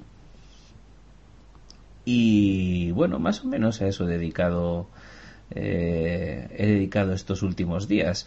Eh, tengo que admitir que tengo por ahí todavía para ver The Post, eh, que aunque no me motiva mucho, pues no, no, bueno, ahí está. La veré, supongo, y me gustaría recalcar el, el, cuento tan delicado que es The Shape of Water y una película de la que ya no se habla, que ganó la Palma de Oro y que en su momento, en su momento recomendé aquí como The Square, eh, que recomiendo encarecidamente. Y bueno, yo ya me he quedado, me he quedado a gusto, Big Vega. Pues, hombre, ya, ya que habéis abierto el melón de los Oscars, no iba a decir nada, pero ya que estoy, eh, Shape of Water, eh, chico, yo no sé de dónde le ven las 13 nominaciones. Esto de, como, como, no sé cómo la, la definió el otro día mi querida Alicia, pero fue algo así como Amelie meets eh, La joven del agua y, otra, y otras cosas más. No, no, a ver, hay que contar con que ahora cuando una peli les mola, pues ya le ponen todas las nominaciones que pueden, ¿vale? pero vamos, me parece normalita, muy cookie, muy cosillas así. Es un cuento muy majo, pero está muy visto y está muy bien hecho, todo lo que tú quieras. Me mola, pero, pero esto a Shyamalan por mucho menos le dieron de hostias. Yo no digo más. Lo de Coco es apología de la familia, pura y dura. Y, mola porque mola la tradición del Día de los Muertos, es una preciosidad y es una maravilla y hay que, hay que vivirla y, es de lo mejor. Eh, y a mí, y a mí me tocó el corazoncito porque me recordaba a Green a la aventura gráfica mítica, pero, pero, pero sí que es verdad que no es, no es lo que más mola, no es lo que más mola. El caso es que bueno, siendo así, eh, no es ni de, vamos, ni de largo la mejor de Pixar. Eh, en eso te doy la razón. 100%. Pero bueno, yo he venido aquí a hablar de mi libro. Eh, a lo que vengo a recomendar, copón. Que, que, es que esta semana por fin ya he podido ver la segunda temporada del Exorcista. Tengo un atasco tremendo de películas y de series y yo no sé cómo va a acabar esto. Pero bueno, eh, no voy a decir demasiado para no, para no destripar. Son 10 episodios. Eh, me parece que son como la primera. Eh, salvo algún capítulo un poquillo más bajo, mantiene un nivel majete, un buen nivel. Eh, yo me gustaría calificarlo como, como una peli de, de exorcismos dividida en 10 partes, ¿no? Son, porque, porque realmente nos cuenta, lo, podría haber sido una, una gran película. Y nos presentan, pues, una casa de acogida en una isla con un, con un bosque eh, bastante grande en la que pasan pues cosas sutilmente extrañas, ¿no? Así de primeras. Y, por otro lado tenemos al padre Tomás, que ya lo conocimos en, la primera temporada, y al ex cura Marcus, también de la primera, haciendo exorcismos en plan road movie o body movie, o todo mezclado, ¿sabes? Es un poco así. Ellos van por ahí por, la, por los mundos de Dios, eh, exorcizando gente. Y llega un momento en el que estos dos caminos se van a cruzar, estas dos tramas, ¿no? Eh, no contaré, no contaré más, ¿no? Se aleja bastante de la primera temporada, lo cual mola porque así cambiamos y avanza muy poquito, muy poquito, muy poquito la trama de conspiraciones del, del Vaticano, que aún así nos deja bien colgaditos. avanza lo justito para dejarte ahí con, con ganas. Además, tiene toda la pinta de que va a haber tercera temporada. No no he leído todavía al respecto, no he buscado. Eh, y tiene pinta de que va a ser, de que va a ser solo nuestro, nuestro padre Tomás y, y una compañera que se ha echado, una, una antigua amiga del, del padre Marcus. Y nada, es muy disfrutable. Si teníais miedo de que la, de que la primera temporada había estado bien y, y tenía ese, esa unión clara ese, vínculo claro con, con, la película de Exorcista eh, que mola porque, porque se descubre así un poquito de eh, como un girito eh, esta os va a molar os va a molar porque es diferente. Mm, el diablo juega con, con, nosotros y juega con ellos y, y, mola, mola mucho. Si os gustan los exorcismos hay, hay que seguir viendo esta serie.